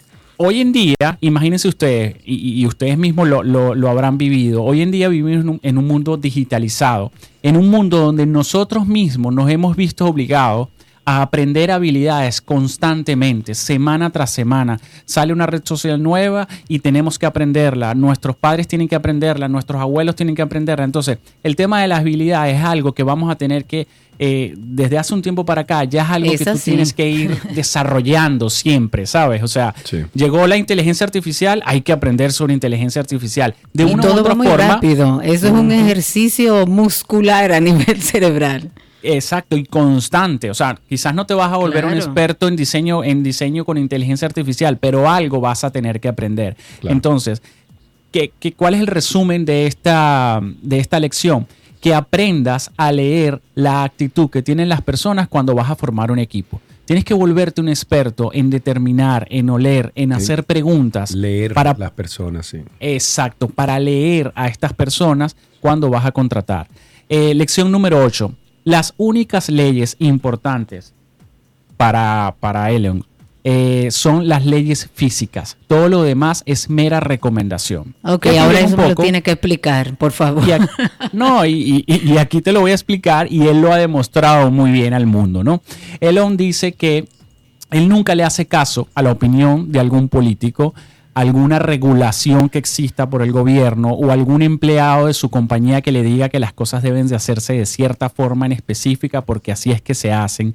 Para él todo eso son recomendaciones. Incluso si existen algunas regulaciones, él la escucha- las escucha como recomendaciones y si tiene que hablar con los organismos eh, encargados, pues va a hacer todo lo posible por cambiarlas. Para él, lo único importante y las únicas leyes que son las que él sigue son las leyes de la física. Ahora. Y la ciencia. Sí. Elon Sí, Musk. Eh. sí, eh, él está, está, está loco, sí. Pero llevemos Pero esto a qué, nuestro qué linda mundo. locura. Bueno, Claro. a veces. Claro. Entonces, ¿cómo llevamos esto al mundo del marketing, de las ventas, de la, de la web, de las redes sociales? Es simple. Lo que para él son que las únicas leyes, las leyes físicas, para nosotros aplicar las leyes de la influencia y la persuasión. Y lo voy a explicar. Es volver a las bases. Hay unas bases sólidas que por más que inventen mil redes sociales más, mil inteligencias artificiales más, van a estar ahí. Son las leyes de la persuasión y la influencia. Entonces, ¿a qué voy con esto? Tú debes de tener claras estas leyes de la persuasión y de la influencia porque siempre las vas a tener que aplicar para tener un negocio exitoso, para tener un emprendimiento exitoso. Hasta acá está todo claro. Pero se presentan dos retos hoy en día, que es el primero, que no dedicamos tiempo en aprender estas leyes, ¿verdad? Porque somos seres humanos y le estás vendiendo a ser humano. Entonces el ser humano es muy primitivo. Entonces tienes que aprender sobre estas leyes. Y el segundo problema es que seguimos como borregos todo lo que nos dicen. Todo lo que hace una persona va y nosotros lo hacemos. Exacto. Y aquí es cuando entra lo que estábamos hablando de Elon. Elon dice que, bueno, que él se pasa por el forro todo y que eh, a él lo único que le importa son esas leyes. Aquí es cuando entra esto. Si tú te aprendes y eres capaz de entender las leyes de la persuasión y la influencia, y no eres capaz de seguir como un borrego lo que te dicen los demás, sino que lo tomas como sugerencia, ahí es cuando vas a tener éxito. ¿Por qué? Mañana sale una persona X diciendo que ahora los reels tienen que durar, no sé, 7 segundos y hacerlos en blanco y negro porque ese es el éxito. A las Sí. dos horas vas a ver a cientos de miles de personas haciendo reels en blanco y negro. Claro. A esto es lo que se refiere él. Tú lo tomas, tú ves si a ti te funciona y lo aplicas. Entonces, eh, eh, es cuando tú tienes que agarrar y decir, ok, aprender a discernir. Entonces, ¿qué, qué nos llevamos de toda esta lección? Que tenemos que aprender las leyes de la influencia, que son las únicas válidas para nosotros, y que lo demás lo podemos ir adicionando en nuestro camino y son meras recomendaciones. Entonces, eh, tomen en cuenta eso porque hoy en día vivimos mucho eso.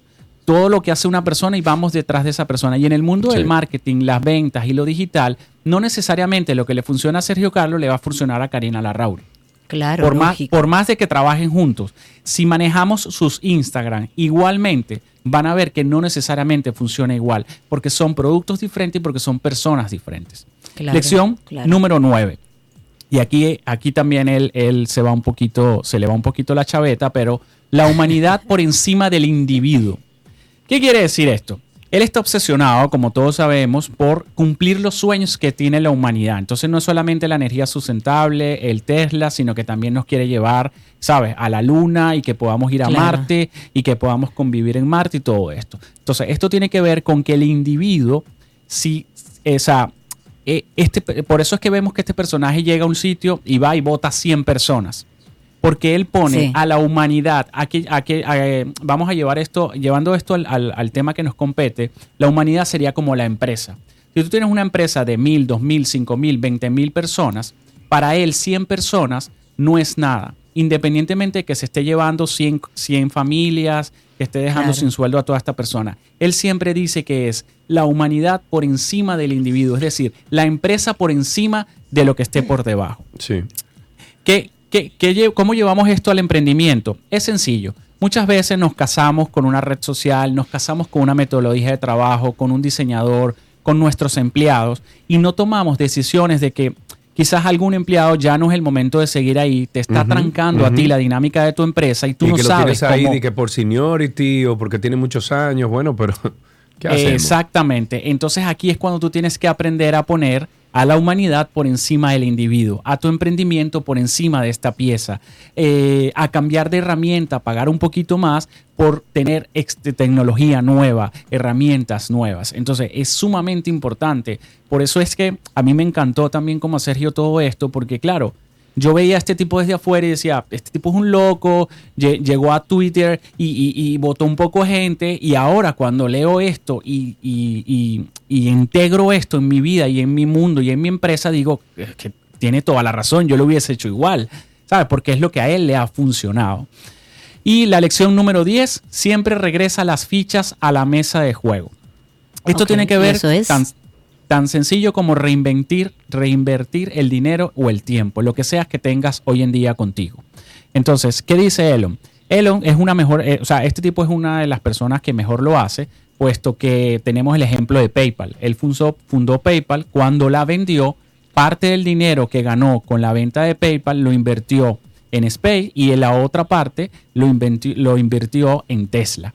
Entonces, tomó un riesgo bien alto. Evidentemente no, no todos podemos seguir esos pasos y la probabilidad Claro. de éxito era muy baja, pero fíjate, hoy lo convirtió en uno de los hombres más ricos del mundo. Entonces, muchos emprendedores arrancamos, arriesgamos al principio, ¿verdad? Porque tienes la emoción, estás emocionado, estás, estás emprendiendo y no tienes mucho que perder, ¿verdad? Y cuando empiezas a ganar fichas, fichas, dinero, las pocas fichas que, que empiezas a ganar las empiezas a retener.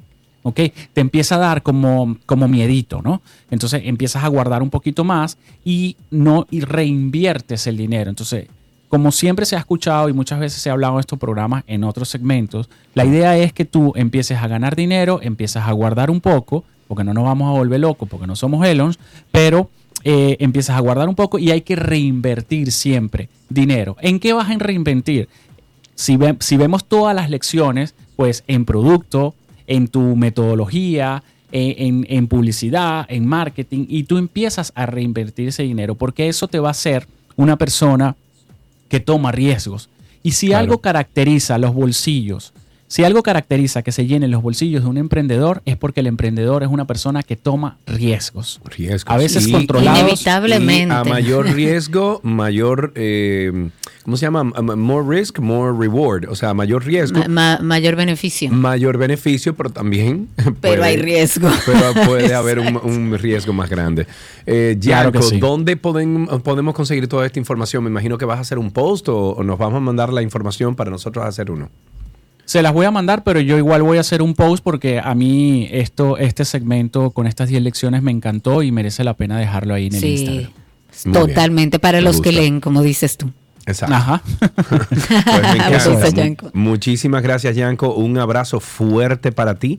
Gracias eh, por tu tiempo y, y esto está excelente. Lo que has expuesto en ambas partes, la primera y la segunda parte de, de todo este basado en el libro de Elon Musk, me parece fantástico. Eh, recomiendo mucho a nuestros oyentes a que lean el libro. Es largo, es grande, pero es interesante. Vale la y hay, pena. y hay muchas cosas que podemos aplicar en nuestras vidas. Yanko Briseño, un abrazo. Gracias, un abrazo. Estuvimos conversando con Yanko Briseño, es publicista, estratega digital y emprendedor con una amplia experiencia en marketing, ventas y publicidad. Puede conseguir a Yanko en redes como arroba Gianco, Gianco Briseno. Hasta aquí lo mejor de la web en 12 y 2.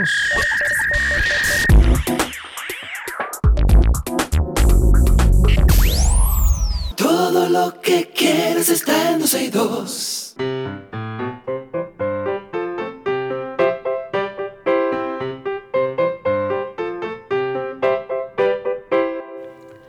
Estamos ya en el segmento de qué aprendiste hoy, invitando a nuestros niños que nos cuenten cómo les fue en el colegio. Si tienen por ahí también una poesía, un chiste, una adivinanza, pueden hacerlo al 829-236-9856. 829-236-9856. Cuéntenos qué tal la experiencia del colegio en el día de hoy. Que creo que ya tenemos a una persona por ahí, es nuestra querida Sofía Isabela que está ahí. Hola Sofía, ¿cómo estás? Hola, bien, gracias a Dios. Ay, qué bueno. ¿Y cuántos años tienes? Once. 11 años. ¿Tu colegio cómo se llama, Sofi? Colegio Nuestra Señora de la Altagracia. ¿Y qué aprendiste hoy? Aprendí en matemática eh, cómo restar y sumar fracciones. Ah, muy bien. ¿Y te resulta fácil? Más o menos. Más o Más menos. o ¿Cuál es tu materia favorita, más o menos? Artística, porque hacemos muy manualidades. Muy bien. ¿Y cuál es la manualidad que has hecho últimamente que más te ha gustado? Eh, hemos hecho porta lápices reciclando latas. Ay, muy bien, me encanta. Mira, Sofi, ¿tú tienes algún chiste, una adivinanza, una poesía por ahí? Pues por favor, adelante, Ok. cuéntamela. En un avión hay 100 ladrillos. Cae uno, ¿cuántos quedan?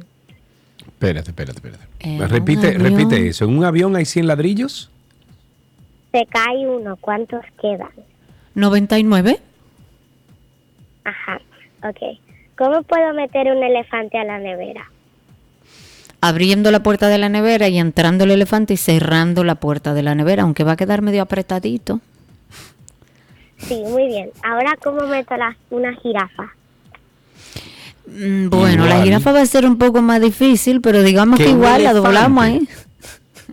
bueno, la jirafa Sí, por abro el la cuello. que puerta, ella- Ajá. abro la puerta, saco el elefante, meto la jirafa y cierro la puerta. Ahora sí, estamos de acuerdo, porque ¿Y los mientras el 99 elefante esté ahí... ¿Y los 99 blogs qué hacemos con ellos?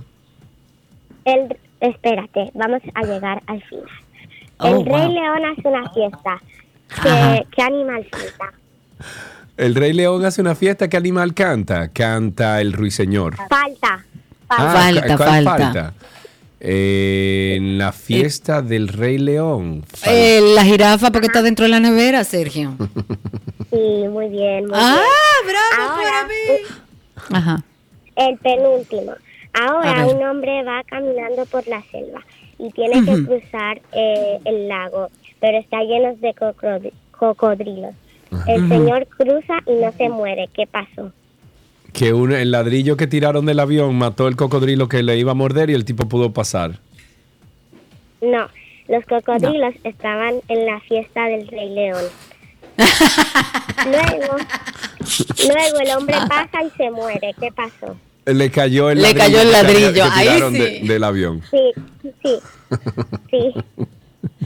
Sofi, pero eso estuvo demasiado divertido. Gracias por llamar. Dios Qué bueno escucharte, como siempre. Un placer escuchar a nuestros pequeños oyentes. Un beso grande, Sofi. Y hasta aquí, ¿qué aprendiste hoy?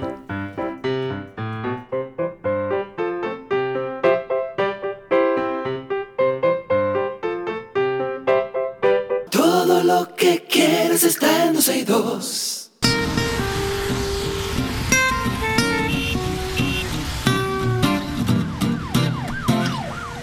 Ya estamos en Tránsito y Circo. Ustedes comiencen a llamar al 829-236-9856. 829-236-9856. Nuestro teléfono aquí en 12 y 2. Comiencen a llamar. Cuéntenos cómo está la calle, cómo está el tránsito y el circo. También a través de Twitter estamos pendientes por ahí de sus comentarios. Cuéntenos cómo andan los camiones, cómo andan los motores, cómo andan los carros públicos. ¿Está lloviendo en la República Dominicana? ¿Está lloviendo en la República Dominicana? No, bueno, en Punta Cana no está lloviendo. Ok, y en Santo Domingo tampoco. Bueno, aquí se está cayendo el mundo. Y aquí no es como en el Caribe, que dice, ah, vamos a esperar que, como, como dicen por ahí, vamos a esperar que escampe. No, aquí llueve y llueve y llueve y llueve y llueve y no para nunca. Bendito sea el Caribe. 829-236-9856. Cuéntenos cómo está la calle, cómo está el tránsito y el circo. Comentar algunas cosas mientras tanto. Ya no se podrá calibrar. ¿Viste eso? Que no se pueda calibrar qué. O sea, el- ellos van a controlar los motores, pero específicamente en el tema de calibrar, que no me parece mal, ojo, cualquier iniciativa para poner en control a los motores, yo las voy a, yo la voy a aplaudir. Pero el Senado de la República ha aprobado El en primera lectura. Senado de la sí, República. el Senado de la República, sí. El. Senado de la República aprobó en primera lectura este proyecto de ley que modifica el artículo 304 de la Ley de Movilidad y Transporte Terrestre de nuestro país para convertir en infracción con agravante al que provoque accidentes por conducir motocicletas levantándolas en una sola rueda en las vías públicas. O sea, solo por eso, ese es un agravante. O sea, el que usted se cruce en un semáforo en rojo si no está calibrando no tiene ningún agravante. O sea, si usted por ahí le, se lleva la vida de alguien o usted anda en una serie y se la lleva, eso no tiene agravante, pero sí calibra Nada, sí. no hay calibra, Pero también la sí. pieza establece sanciones a quienes realicen competencia en vehículos de motor en la vía pública, que manejen sin estar previsto bien. de la póliza de seguro correspondiente, Es- bueno, por la lo exceso de estipula ya, no velocidad. Eh, Yo tenía entendido que la ley La estipulaba ley todo estipula, eso. o sea, ya la ley Exacto. estipula todo eso, entonces ¿qué lo que Porque a si hablamos de exceso de velocidad, de conducir bajo los efectos del, al- del alcohol o drogas, eso está. Esto es una iniciativa del senador Cristóbal Castillo de Atomayor. Yo le sugeriría Que se vea la ley que a- hay vigente que ahora mismo. simplemente le hagan cumplir con la ley, punto y se acabó. Pero bueno, dependiendo de lo grave que haya sido la falta, el juez va a imponer el máximo de la sanción de prisión y una multa de 100 salarios mínimos del que impere en el sector público centralizado. Él considera que es función esencial del Estado la protección colecti- colectiva de los derechos de la persona, el respeto de su dignidad, la obtención de los medios que le permitan perfeccionarse de forma igualitaria, equitativa, todo eso se oye muy lindo. Pero además establece que en las sanciones de tránsito se deberá guardar la debida adecuación entre la gravedad y la trascendencia del hecho constitutivo de la infracción y la sanción aplicada. Okidoki, vámonos con dos llamadas que tenemos aquí. Eh, pregunta Cristi, ¿y si cuando ese motor calibre no ocasiona un accidente todavía? No, no, está todo bien. Está todo bien. Y si se cruza en rojo, está todo bien. Tenemos a Carla. y si va por la acera, está todo bien. Está todo bien. Ahí tenemos a Carla primero. Buenas tardes, Carla, adelante. Buenas tardes, Sergio, Karina, ¿cómo están? Estamos bien, cuéntanos. bien. Qué bueno. Les llamo por un, bueno, quise participar por la información que ustedes estaban dando acerca del procurador. Sí. Eh, y, y yo emito mi humilde opinión. Eh, entiendo yo que eh, la ONU, como ustedes dicen, eh, bueno, la comisión no tiene ningún, no tiene por qué estar dando opinión acerca del caso, porque en lo que a mí respecta, Jan Alain no es más que un ladrón de cuello blanco. O sea, el que se robó una gallina y lo que hizo Jan Alain están haciendo lo mismo.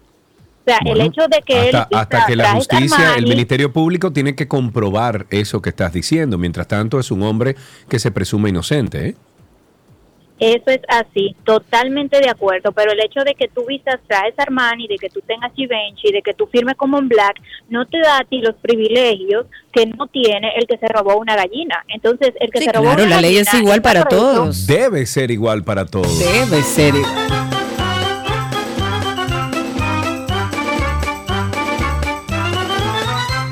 Railsa People, ¿cómo estás? Hola, people. Mira, hoy se soltó el loco aquí en esta capital. Yo no Ajá, sé, ¿por qué? Desde temprano un tapón horrible, salir de Barizo fue la muerte esta mañana. Pero una cosa con los camiones. Tú sabes que por aquí hay muchas construcciones. Pues hoy hay una, hay un camión, pero yo quiero que tú escuches. En la Francisco Prats Ramírez, esquina Emiliano Tardif, con la mitad de la vía bloqueada, Claro. Porque ellos están trabajando en esa esquina. Claro. Y nadie que dirija, nadie que diga ese camión usted no se puede parar ahí, nada pasa. No, no, no, Raíl, sé que imagínate, están trabajando, Raíl.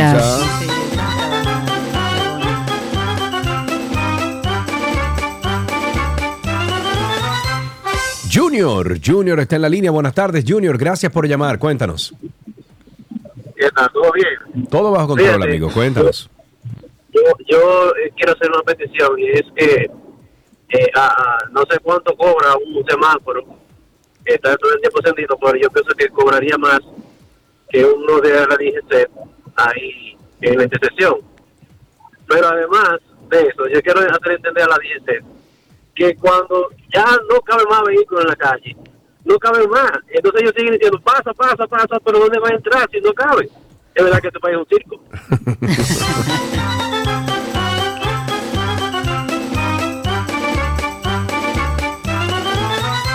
Tenemos al viajero, Karina, en la línea. Buenas tardes, viajero. Buenas. Sergio, Karina, ¿cómo están? Amigo mío, ¿cómo te trata la vida? Bueno, mijo, en esta selva, digo, en esta república que vivimos. República. Mira, Sergio, Cari, yo llamo por una inquietud que tengo y, y por una dolencia, diríamos.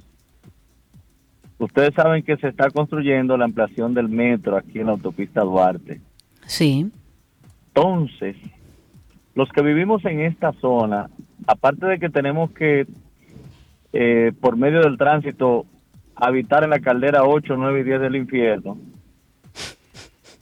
tenemos la complicación de que las compañías que están trabajando rompieron todas las intersecciones que comunican, por ejemplo, Autopista Duarte con 27 de febrero, Autopista Duarte con entrada al Carrizo, kilómetro 14, todo está roto. Pero específicamente el punto nodal es el que comunica la prolongación 27 de febrero con la autopista Duarte. Tendremos que esperar el tiempo que resta para que tapen esos cráteres, aunque sea con un poco de material de ese mismo que ellos están sacando, y lo, lo apisonen, lo aplanen para que los que transitamos nuestros vehículos podamos hacerlo de una Viajero, manera como seres Viajero, humanos. viajero, déjame, déjame interrumpirte. Tú No le hagas pidiendo- eso. Tú estás pidiendo Déjalo mucho, que viajero. pida, Viajero, él es un estás pidiendo ciudadano. mucho, está pidiendo Déjalo. mucho. Está pidiendo demasiado, viajero. Cari, yo quisiera que una autoridad de obra pública o alguno de ellos, de esos semidioses, bajen y, y, y, y por lo menos transiten en estos cráteres, en estas piedras. ¡Ay, Dios mío!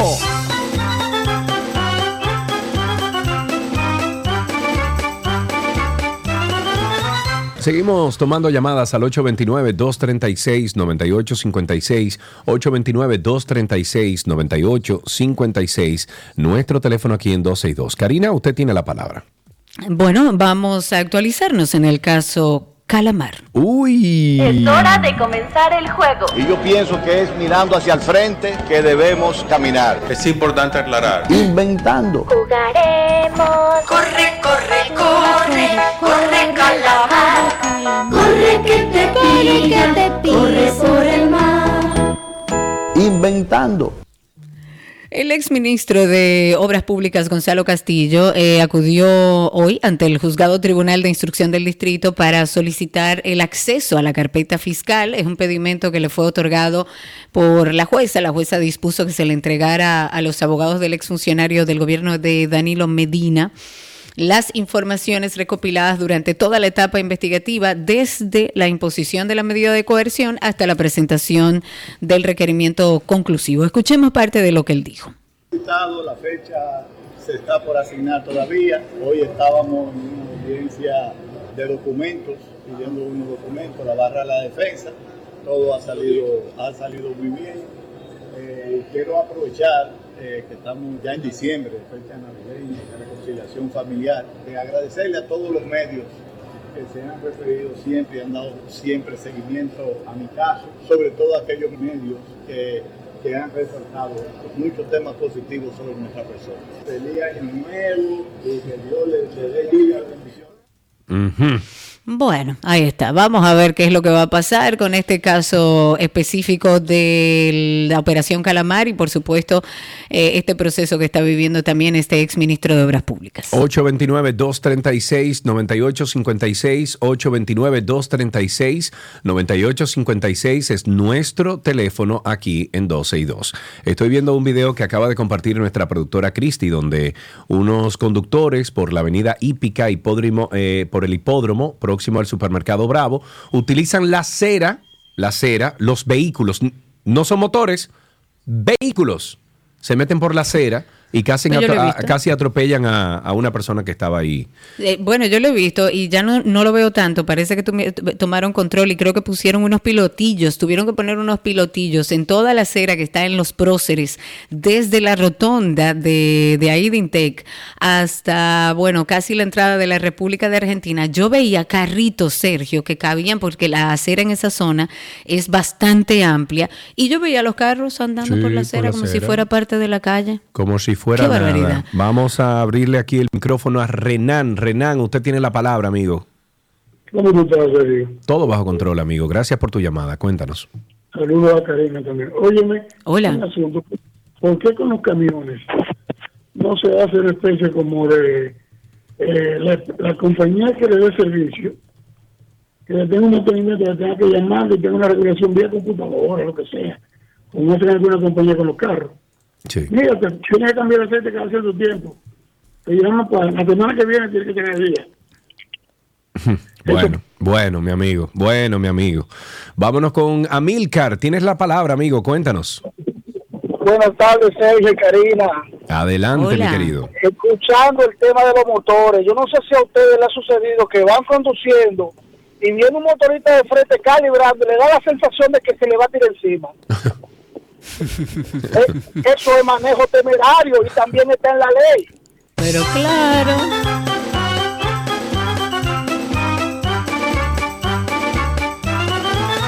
Diga usted.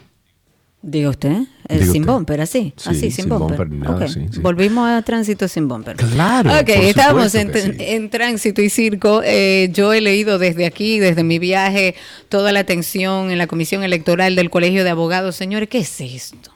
Por favor. Pero bueno, ha terminado con el limbo surgido luego de las votaciones, declarando ganador del proceso a Trajano Vidal Potentini. Pierina, estoy al aire. Gracias. No, no, porque se lo dije, pero para que no me... Eh, esta comisión electoral que está encabezada por Idelfonso Brito emitió, eh, bueno, un boletín que aparenta ser definitivo, según el cual Vidal Potentini, candidato de la plancha Consenso Nacional, alcanzaron un total de 11.473 votos. Eso es un equivalente en porcentaje a casi el 49% de los votos computados, mientras que en segundo lugar quedó Johan López de la plancha Nuevos Tiempos, que obtuvo 10.817 votos, que equivalen a un 45, casi 46%. Lo vergonzoso es ver todo este proceso en un colegio de abogados. Todavía hoy estuve leyendo que hasta el mismo Trajano Potentini está diciendo que eh, su vida peligra, que ha recibido amenazas. Y, señores, ¿cómo es posible que no podamos llevar un proceso de votación en un colegio de abogados de la manera más civilizada posible? Ustedes trabajan con leyes, háganla respetar y respeten a los demás, por Dios. Bueno, ahí tenemos a nuestro amigo Raúl en la línea. Buenas tardes. Raúl, cuéntanos. Buenas tardes, Sergio y Karina, bienvenida. Mira, bueno apareció Karina, Raúl. bonita. Sí, qué, qué bueno que la tecnología la trajo, porque con esta, sí, sí, que, que con esta tecnología ha sido posible. Y yo conozco a- algunos programas de radio que no han aprovechado esto, y porque uno, ya sea el encargado, el director, el dueño, se tiene que ir a otro país. No, no, desaprovecharon esta tecnología y ya no están en el aire. Y ustedes Es sí han sabido estar al punto. Esta es la 91. Y no dándole su, su payola. Así Eh, es. Hablando del tema, señores, de esto de que los presos llaman, eso es viejo. A mí me llamaron Dios, una vez pero de- por favor. Sí, sí. A mí me llamaron una vez donde yo me había ganado una jipeta y era Sí. de uno de los concursos que hace. Sí, eh, eh, lo hace una, una tienda que tiene un eslogan, la tienda siempre llena. Entonces, esa yo llamé y me estaban dando una dirección por, por en Santo Domingo Este, por allá, en un sitio lejos, donde yo tenía que ir a recibir mi premio tenía que llevar dos mil pesos para firmar un, un documento. Entonces, averiguando, sí, de ahí fue que venía la llamada de la cárcel, o sea que el sistema judicial o el sistema de condena Pero es que eso se este sabe, país no señores. nadie. Claro, claro, eso se sabe y eso funciona de hace mucho.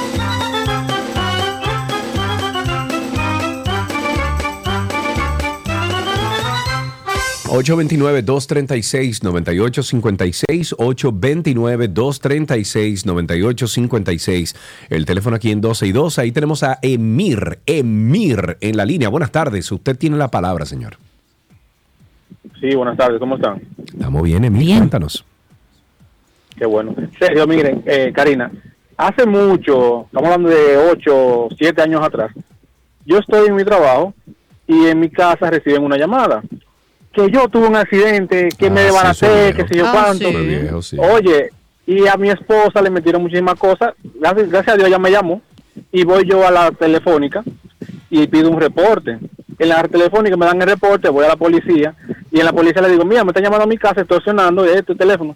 Y la investigación que ellos dijeron fue, ellos son un preso llamando. Eso fue todo. Sí, pero eso, es viejo, eso es viejo. Pero, ah, Y hay gente que ha caído en esa trampa. Muchísima gente. Por eso yo digo que en vez de investigar quién le dio el teléfono, que deberían hacerlo y generar una consecuencia para quien lo permite dentro del sistema penitenciario, y me parece muy bien. Pero más allá de eso, de un personaje que a lo mejor eh, eh, eh, eh, levanta una alerta de algo que sucede hace años en las cárceles dominicanas. Entonces, no, tomamos la, no tomemos la decisión de investigar este caso de manera puntual. Sentémonos en una mesa, utilicemos tecnología que además es bastante económica para que en todas las cárceles del país no pueda funcionar un celular. Es más, ni el policía puede tener un celular ahí que funcione. Eso es un lugar donde viven personas privadas de su libertad que no pueden tener acceso a teléfonos y a celulares. Ejé. Y no, pero es que solucionarlo. Te, te hago una pregunta, A ver. que tú eres el de la Sí, sí, tecnología. sí, sí, claro. sí. Solucionarlo es difícil. No. ¿Qué se necesitaría para que, por ejemplo, ¿Unos Najayo bloqueadores Hombres, de señales? ¿cuánto cuesta? No mucho. O sea, Pero además ¿por de qué eso, estamos ¿cómo hablando entran? de hacer Pero, una pero, pero, pero, investigación profunda? Pero no, no, no, no, no. Pero aparte de eso, ¿cómo entran los celulares a la cárcel? Eh, la- los mismos que están llamados a que eso no suceda son los que permiten porque cobran peajes. Pero independientemente de eso, Sergio, que va a suceder Que siempre. comiencen a matar gente. Porque, no, Sergio Carlos, por favor, son las 12 del mediodía. Bueno, las dos casi. Yo lo que digo es que si vamos a resolverlo, vamos a resolverlo de verdad. Que entren todos los celulares que le den la gana, pero que no tengan posibilidad Oye, de utilizarlo, oye, pero porque ¿y- pero ¿y qué es lamentablemente. esto? Que no pueden, ser- eh, eh, en la cárcel no pueden haber celulares. Estoy de acuerdo. Ahora yo te hago una pregunta. ¿Tú crees que contando con los que están llamados a que eso no suceda, nosotros vamos a lograr un avance en ese sentido? ¿Tú crees que poniendo una persona responsable en la cabeza de cada una de esas, eh, em, de esas cárceles, ¿tú crees que pasarían cosas así? Bueno, no, si es una persona responsable, Entonces- pero ahora yo te hago una pregunta. ¿Por qué en vez de dejárselo en la mano de una persona que puede en algún momento cobrar un peaje para entrar un celular, no es más fácil inhabilitarlo y punto? Claro, pero imagínate, tú había cable tirado de, de, de telefónicas. De internet, de telefónicas, de todo. Imagínate tú, imagínate tú. Entonces yo no entiendo esta alarma tan grande porque este señor Fausto, asesino de Orlando, ha hecho favor. una llamada. Eso se sabe, eso es normal en la cárcel. Busquen la manera de solucionarlo de manera definitiva. Ahí tenemos a Baplum. Vamos eh, con estas dos últimas llamadas, Baplum y Cerex. Empezamos con Baplum. Amigo Baplum, buenas tardes. ¿Cómo están todos? Estamos, a- estamos respirando, amigo, y usted tiene la Sí, palabra. sí, sí, pero yo voy a empezar primero a todos los, nuestros radio oyentes, a todos nuestros seguidores, nuestros fans, gente. señores, olvídense de los motoristas, porque eso no se va a arreglar. Ya la, yo dije mi teoría y está comprobada. A los motores no le van a hacer nada porque son pos- potenciales votantes. A eso no le van a topar. Olvídense de eso. Por otro lado, eh, está claro ya que la función única de los agentes de la DGC, ordenados desde las altas instancias, es poner multa cuando un vehículo privado se ve en rojo, si, si por si acaso uno de los, de los acechadores de ellos te ven con algo en la mano, dicen que es un celular, o si tú andas sin cinturón, Pa' que y para traer los semáforos en la sombra para hacer tus cosas. Y la tercera, como dijo aquel gran filósofo Barney en sus tiempos, señores, no vamos a conseguir nada diferente haciendo lo mismo, poniendo una a, a un, a, un- a- a los motoristas que, mira, eso me dio hasta diarrea escuchar eso. Dije que el Congreso, tomando tiempo, dije para hacer una ley, para ponerle una multa a un motorista. Donde ya porque está, lo grande es que ya está estipulado todo eso dentro de la ley.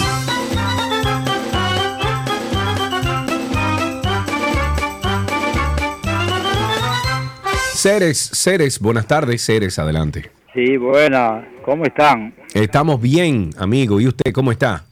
Estamos bien, estamos bien. Eso es bueno, cuéntanos, Ceres.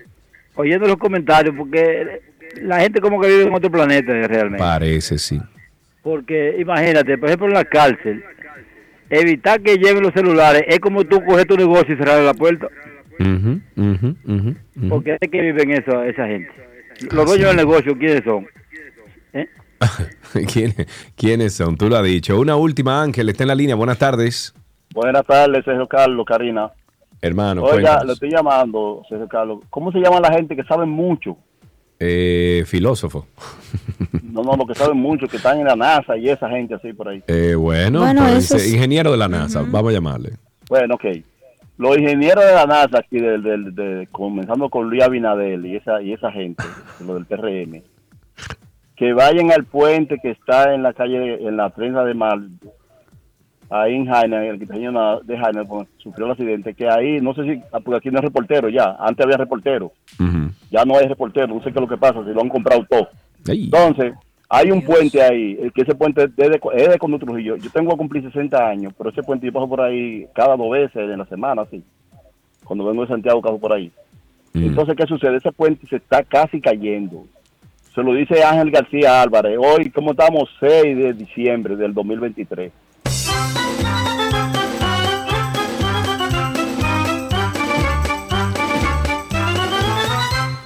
Todo lo que quieres está en 12 y 2.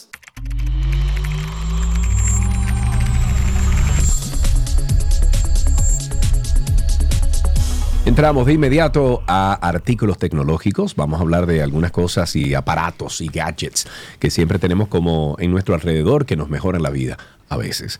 Tenemos para esto a nuestro queridísimo Dr. Mac, Víctor Prieto. Sí, sí, sí. ¿Cómo Sí, que a veces? de ¿Cómo que a punto veces? Mac, ¿Cómo que y a nos veces? habla, bueno, a veces nos mejora la vida, pero a veces nos lo complica. Y nos hablará del mundo tecnológico de Apple, empezando porque ya Apple anunció las aplicaciones del año, las números uno, la- las más importantes del año 2023. Cuéntanos. Así es, Sergio. Y bueno, cada año hablamos de este, estos, estos softwares básicamente que son buenísimos y los hay en todas las plataformas. Cada año em, las categorías eh, pues van creciendo. Y bueno, me imagino que el año que viene tendremos la mejor app para el Vision Pro. Pero bueno, en lo que esperamos el Vision Pro, esperemos eh, que, que obviamente que sea recibido con muchas aplicaciones, porque esa es la idea, ¿verdad? Que cuando sale ese producto haya aplicaciones y por eso ya los desarrolladores tienen como seis meses ya con ese aparato eh, y ya veremos qué, qué nos trae. Pero en lo que esperamos, tenemos que para la Mac eh, eh, ha ganado Photomator. No sé si lo conocen, pero No, es una no- no aplicación tipo, tipo Photoshop que te deja editar fotos y demás. muy recomendada. En el iPhone está All Trails, que es una aplicación para, para uno hacer un récord de, de todos los trillos y todas las eh, caminatas corridas que uno hace, eh, algo tipo Strava, pero con otras novedades. Eh, para el iPad tenemos Pret a Makeup, básicamente son aplicaciones para, es una aplicación para maquillaje de las chicas. Y, bueno, hay muchas otras, entre ellas se destaca también Smart Gym para el Apple Watch, que es un asistente para, ah, para el gimnasio, excelente en eso. Y bueno, ya veremos los, lo- los juegos que, que siempre salen, pueden descargarlos directamente en el App Store, siempre este listado está compartido en la página de Apple. eh, y váyanse a- al listado porque siempre hay eh, otras que son de segundo lugar, tercer lugar, que siempre es muy interesante poder descargarlas y probarlas. Muchas de esas aplicaciones son gratuitas, otras son de pago, otras son eh, de suscripción. recuerden siempre de cuando hagan una suscripción, si no la van a utilizar, recuerden eh, pues desactivarla en, en- en donde están las suscripciones para que no le carguen eh, luego de, que pase el periodo de prueba. Eso es importante recordarlo para que no tengan que hacer el, el- el reembolso, que obviamente si, lo, si por error eh, le cobran, que se dan cuenta ahí, pues recuerden que Apple siempre te hace un, un- un refund al- si son pocos días luego de que ha pasado, porque siempre se justifica cuando uno se le olvida, porque este, este, esta forma de, de suscripción eh, pues es nueva para, para muchas personas que eh, en tiempos pasados recuerda cuando habían las aplicaciones de, de- de freemium que era te, te las daban gratis pero siempre tenían mejorías eh, que tú podías eh, eh, comprar y eran permanentes. Pero ahora se utiliza el, el- el modo de suscripción para que sea mucho más, men- eh, más bajo el costo. Normalmente hay suscripciones de hasta un dólar y, bueno, las mejores ya tú ves que van cogiendo 10 dólares, 20 dólares, 30 dólares, aumentos de 10 en 10.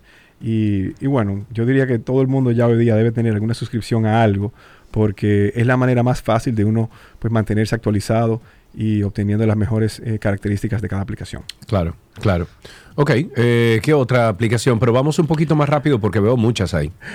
No, ya, ahí- ahí- vamos a, pararnos ahí, porque bueno, hay la del en, en iPad, los juegos, estaría Lost in Play, eh, en el iPhone, Star Rail, no me he puesto a investigar qué son, y en la Mac, Lies of P.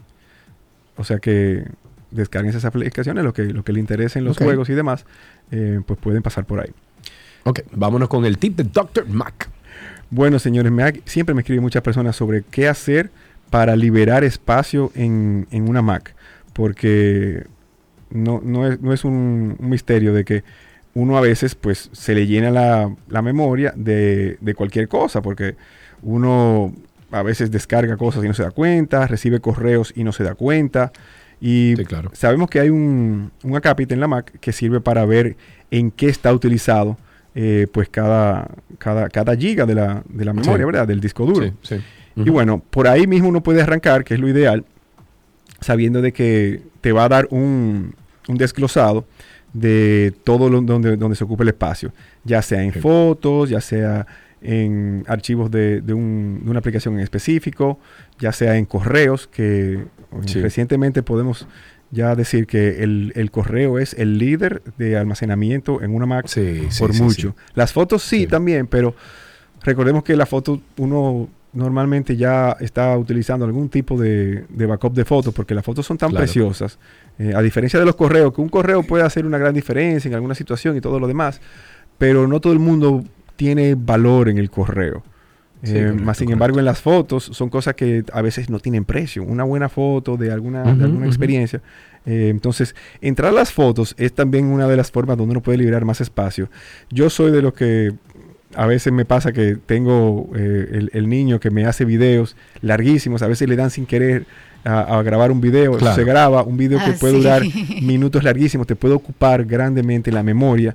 Por eso si, si uno eh, acostumbra a prestar dispositivos a, a- a jóvenes, eh, es bueno también, tú sabes, y pasarse por los videos, porque cuando hacen un video muy Claro. largo, te puede, un, un video solamente de 10 minutos, te puede tomar un giga, dos gigas, y eso Sí. sabemos que los dispositivos han crecido en almacenamiento, pero todavía eh, es limitado. O sea, la verdad que Sí, hasta sí, que no lleguemos a, a que el dispositivo grabe directamente en la nube, eh, pues estaremos siempre tratando de ahorrar espacio, porque cuando uno se le llena el espacio, sabemos que ahí ya eh, es cuando uno piensa, wow, tal vez Claro. sería un, un momento para cambiar del, del equipo.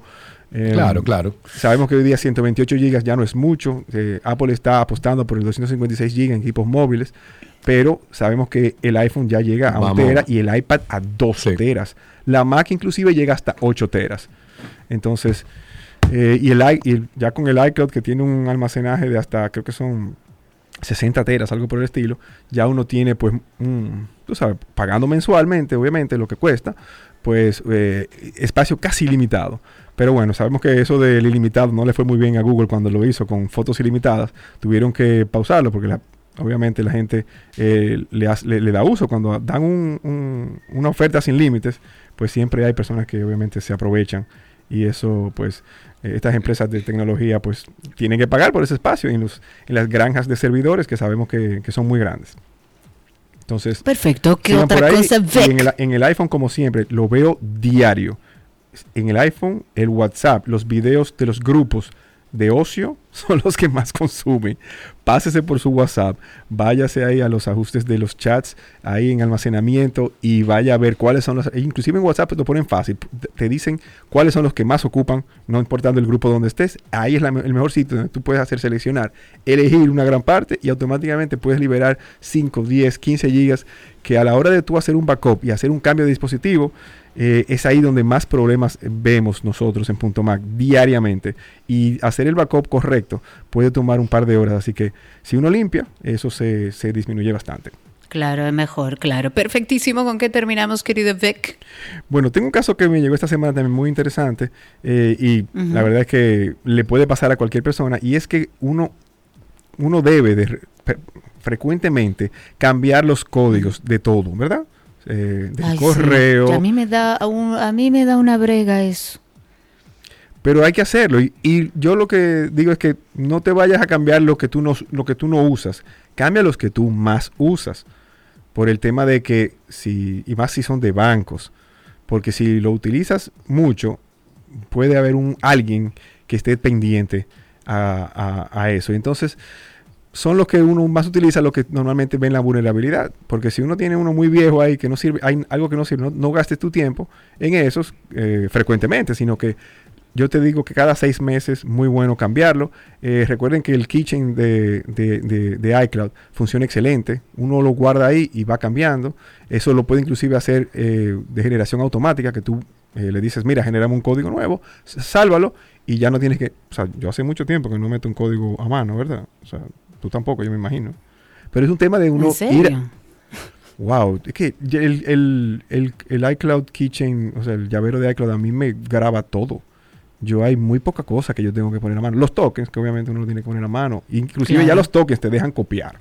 Que eso yo me, me, me vi al cielo cuando, cuando, cuando vi eso. Pero bueno, el tema es que tuve un, un cliente esta semana que se le cambió el código de desbloqueo del equipo y tenía muchísimos años que no lo había cambiado. Y dije, mira, lo cambié esta, lo cambié esta semana por una recomendación que me hicieron y lo olvidé. Y traté ayer de ponerlo y el equipo me comenzó a decir, eh, trata dentro de un minuto, trata dentro de tres minutos, trata dentro de cinco minutos.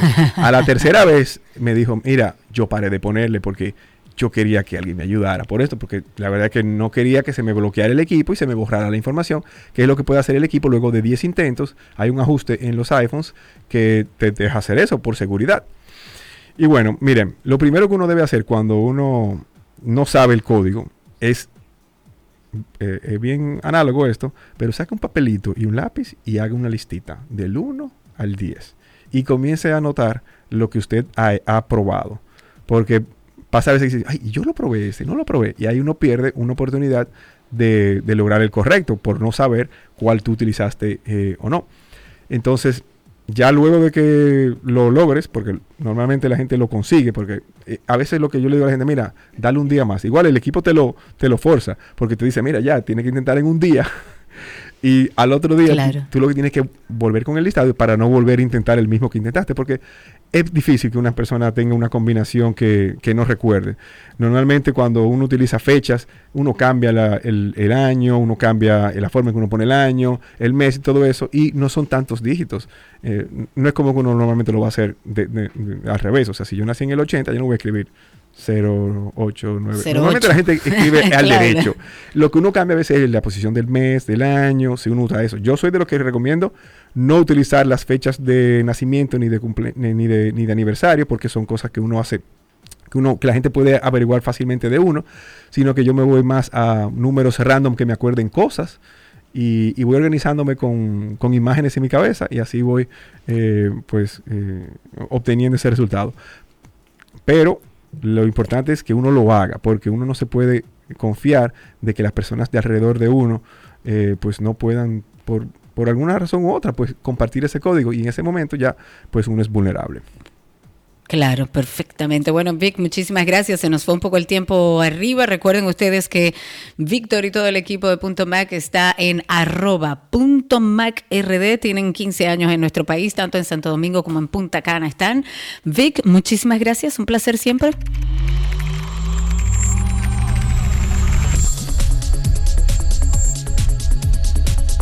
Todo lo que quieras está en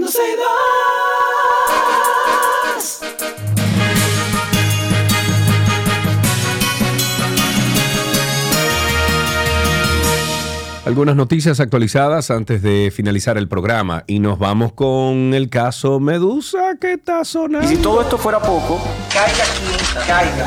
Tengo tentáculos. ¿Quién soy? Este caso es un verdadero sancocho. Tengo tentáculos. Medusa soy. Y todo esto por venganza. Tengan cuidado. Medusa soy. Caiga quien. El juez del tercer juzgado de la instrucción del Distrito Nacional aplazó la audiencia de revisión de la medida de coerción del imputado Jan Alain Rodríguez, principal implicado en el caso Medusa. El magistrado Amaury Martínez tomó la decisión a los fines de que la defensa del señalado conozca de un documento depositado por el Ministerio Público. La nueva audiencia fue fijada para el 13 de diciembre a las 9 de la mañana. El brote de cólera detectado desde hace varias semanas ya, varias semanas, en comunidades de Barahona y Bauruco sigue afectando a poblaciones residentes, sobre todo en Batelles. Esta semana las autoridades del Ministerio Público o de Salud Pública más bien informaron la confirmación de cuatro nuevos casos positivos de cólera, con lo que se elevan a 33 los pacientes confirmados, de los cuales 29 son haitianos y 4 son dominicanos. Los detalles los ofreció hoy la doctora Jean Estrella, quien es la directora de gestión de riesgos y desastres del Ministerio de Salud Pública, quien reveló que de 17 pruebas analizadas esta última semana, 4 dieron positivas al cólera, que son de personas que viven en zonas de batelles. En otra información, la Dirección Nacional de Control de Drogas informó que confiscaron 33, 33 kilos de cocaína líquida en un cargamento de envases llenos de sazón y bebidas lácteas durante un operativo de inspección desarrollado en la referida terminal del municipio de Boca Chica, esto en la provincia Santo Domingo. Los agentes antinarcóticos, luego de recibir informes de inteligencia, intervinieron un contenedor procedente de la República de Surinam. De acuerdo al informe de las botellas ocupadas, 38 de ellas, que simulaban ser bebidas lácteas, tenían en su interior cocaína líquida con un peso total de 33.59 kilogramos de cocaína. En los demás recipientes del el INASIF certificó que no detectó sustancias controladas.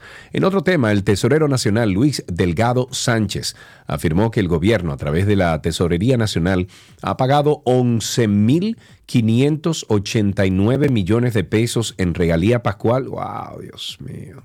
Y esperan completar el pago total el viernes. Bueno, que den esa regalía. Dijo que ese monto se ha pagado en solo dos días y se irá completando porque las instituciones están enviando sus nóminas. En otro tema, el Ministerio de Vivienda y Edificaciones, el MIBED, y la Oficina Nacional de Estadística presentaron una nueva metodología oficial para la medición del déficit habitacional, con la finalidad de proporcionar una visión integral y actualizada de la realidad habitacional en República Dominicana. Ambas entidades, en compañía de representantes del sector privado y ex sector eh, social, entregaron esta metodología actualizada para el cálculo del déficit habitacional dirigida a formuladores de planes y políticas públicas, a la comunidad académica y la ciudadanía en general. El desarrollo de esta metodología fue producto de un, de un proceso riguroso que ha contado con la participación de expertos y representantes de instituciones nacionales e internacionales. En otra noticia, el ministro de Educación Superior, Ciencia y Tecnología, Franklin García Fermín, valoró como positiva la sugerencia de reducir los horarios nocturnos de la educación superior debido a la inseguridad que representa y además ampliar la docencia de forma virtual. De acuerdo con Franklin García, la educación nocturna tiene mucha importancia para aquellos que no pueden asistir a clase en horarios diurnos y vespertinos por temas laborales y otros. El ministro aclaró que en este momento están evaluando la propuesta realizada por un medio de comunicación local porque está muy bien fun- fundamentada y agregó que entiende que hay que aumentar la vigilancia en los alrededores de estos centros de educación, también de las universidades, liceos, escuelas públicas, privadas. Estas medidas para hacerle frente a la situación es establecer un mecanismo donde las autoridades que velan por la seguridad ciudadana cumplan un papel fundamental poniendo en práctica las estrategias que garanticen la integridad física de los estudiantes que asisten a clases nocturnas. Y por último, tengo de este lado que el segundo teniente Edwin Gilberto Galvez Fernández, quien se desempeña como director de operaciones de la Policía Nacional en la provincia de Monte Plata, posee un amplio número de denuncias en su contra. Este señor Edwin Galvez o Galvez fue designado en el puesto por el ex eh, jefe de la policía, el mayor general Eduardo Alberto Ten. Antes de entregar el cargo, los residentes de la localidad dicen sentirse indignados ante la designación de Edwin Galvez, ya que durante muchos años ha sido, bueno, han sido muchas las quejas por parte de ciudadanos de, esta localidad, sobre todo cuando este pertenecía al Departamento de Investigaciones Criminales, el DICRIM, y de acuerdo con documentos, denme un segundito. Ok. Eh, dice aquí que de acuerdo a un documento del Ministerio Público, el director de la policía en Monte Plata ha sido supuestamente acusado de extorsión, tortura, agresión e incluso muerte. Caramba, qué numerito más lindo ese, ¿eh?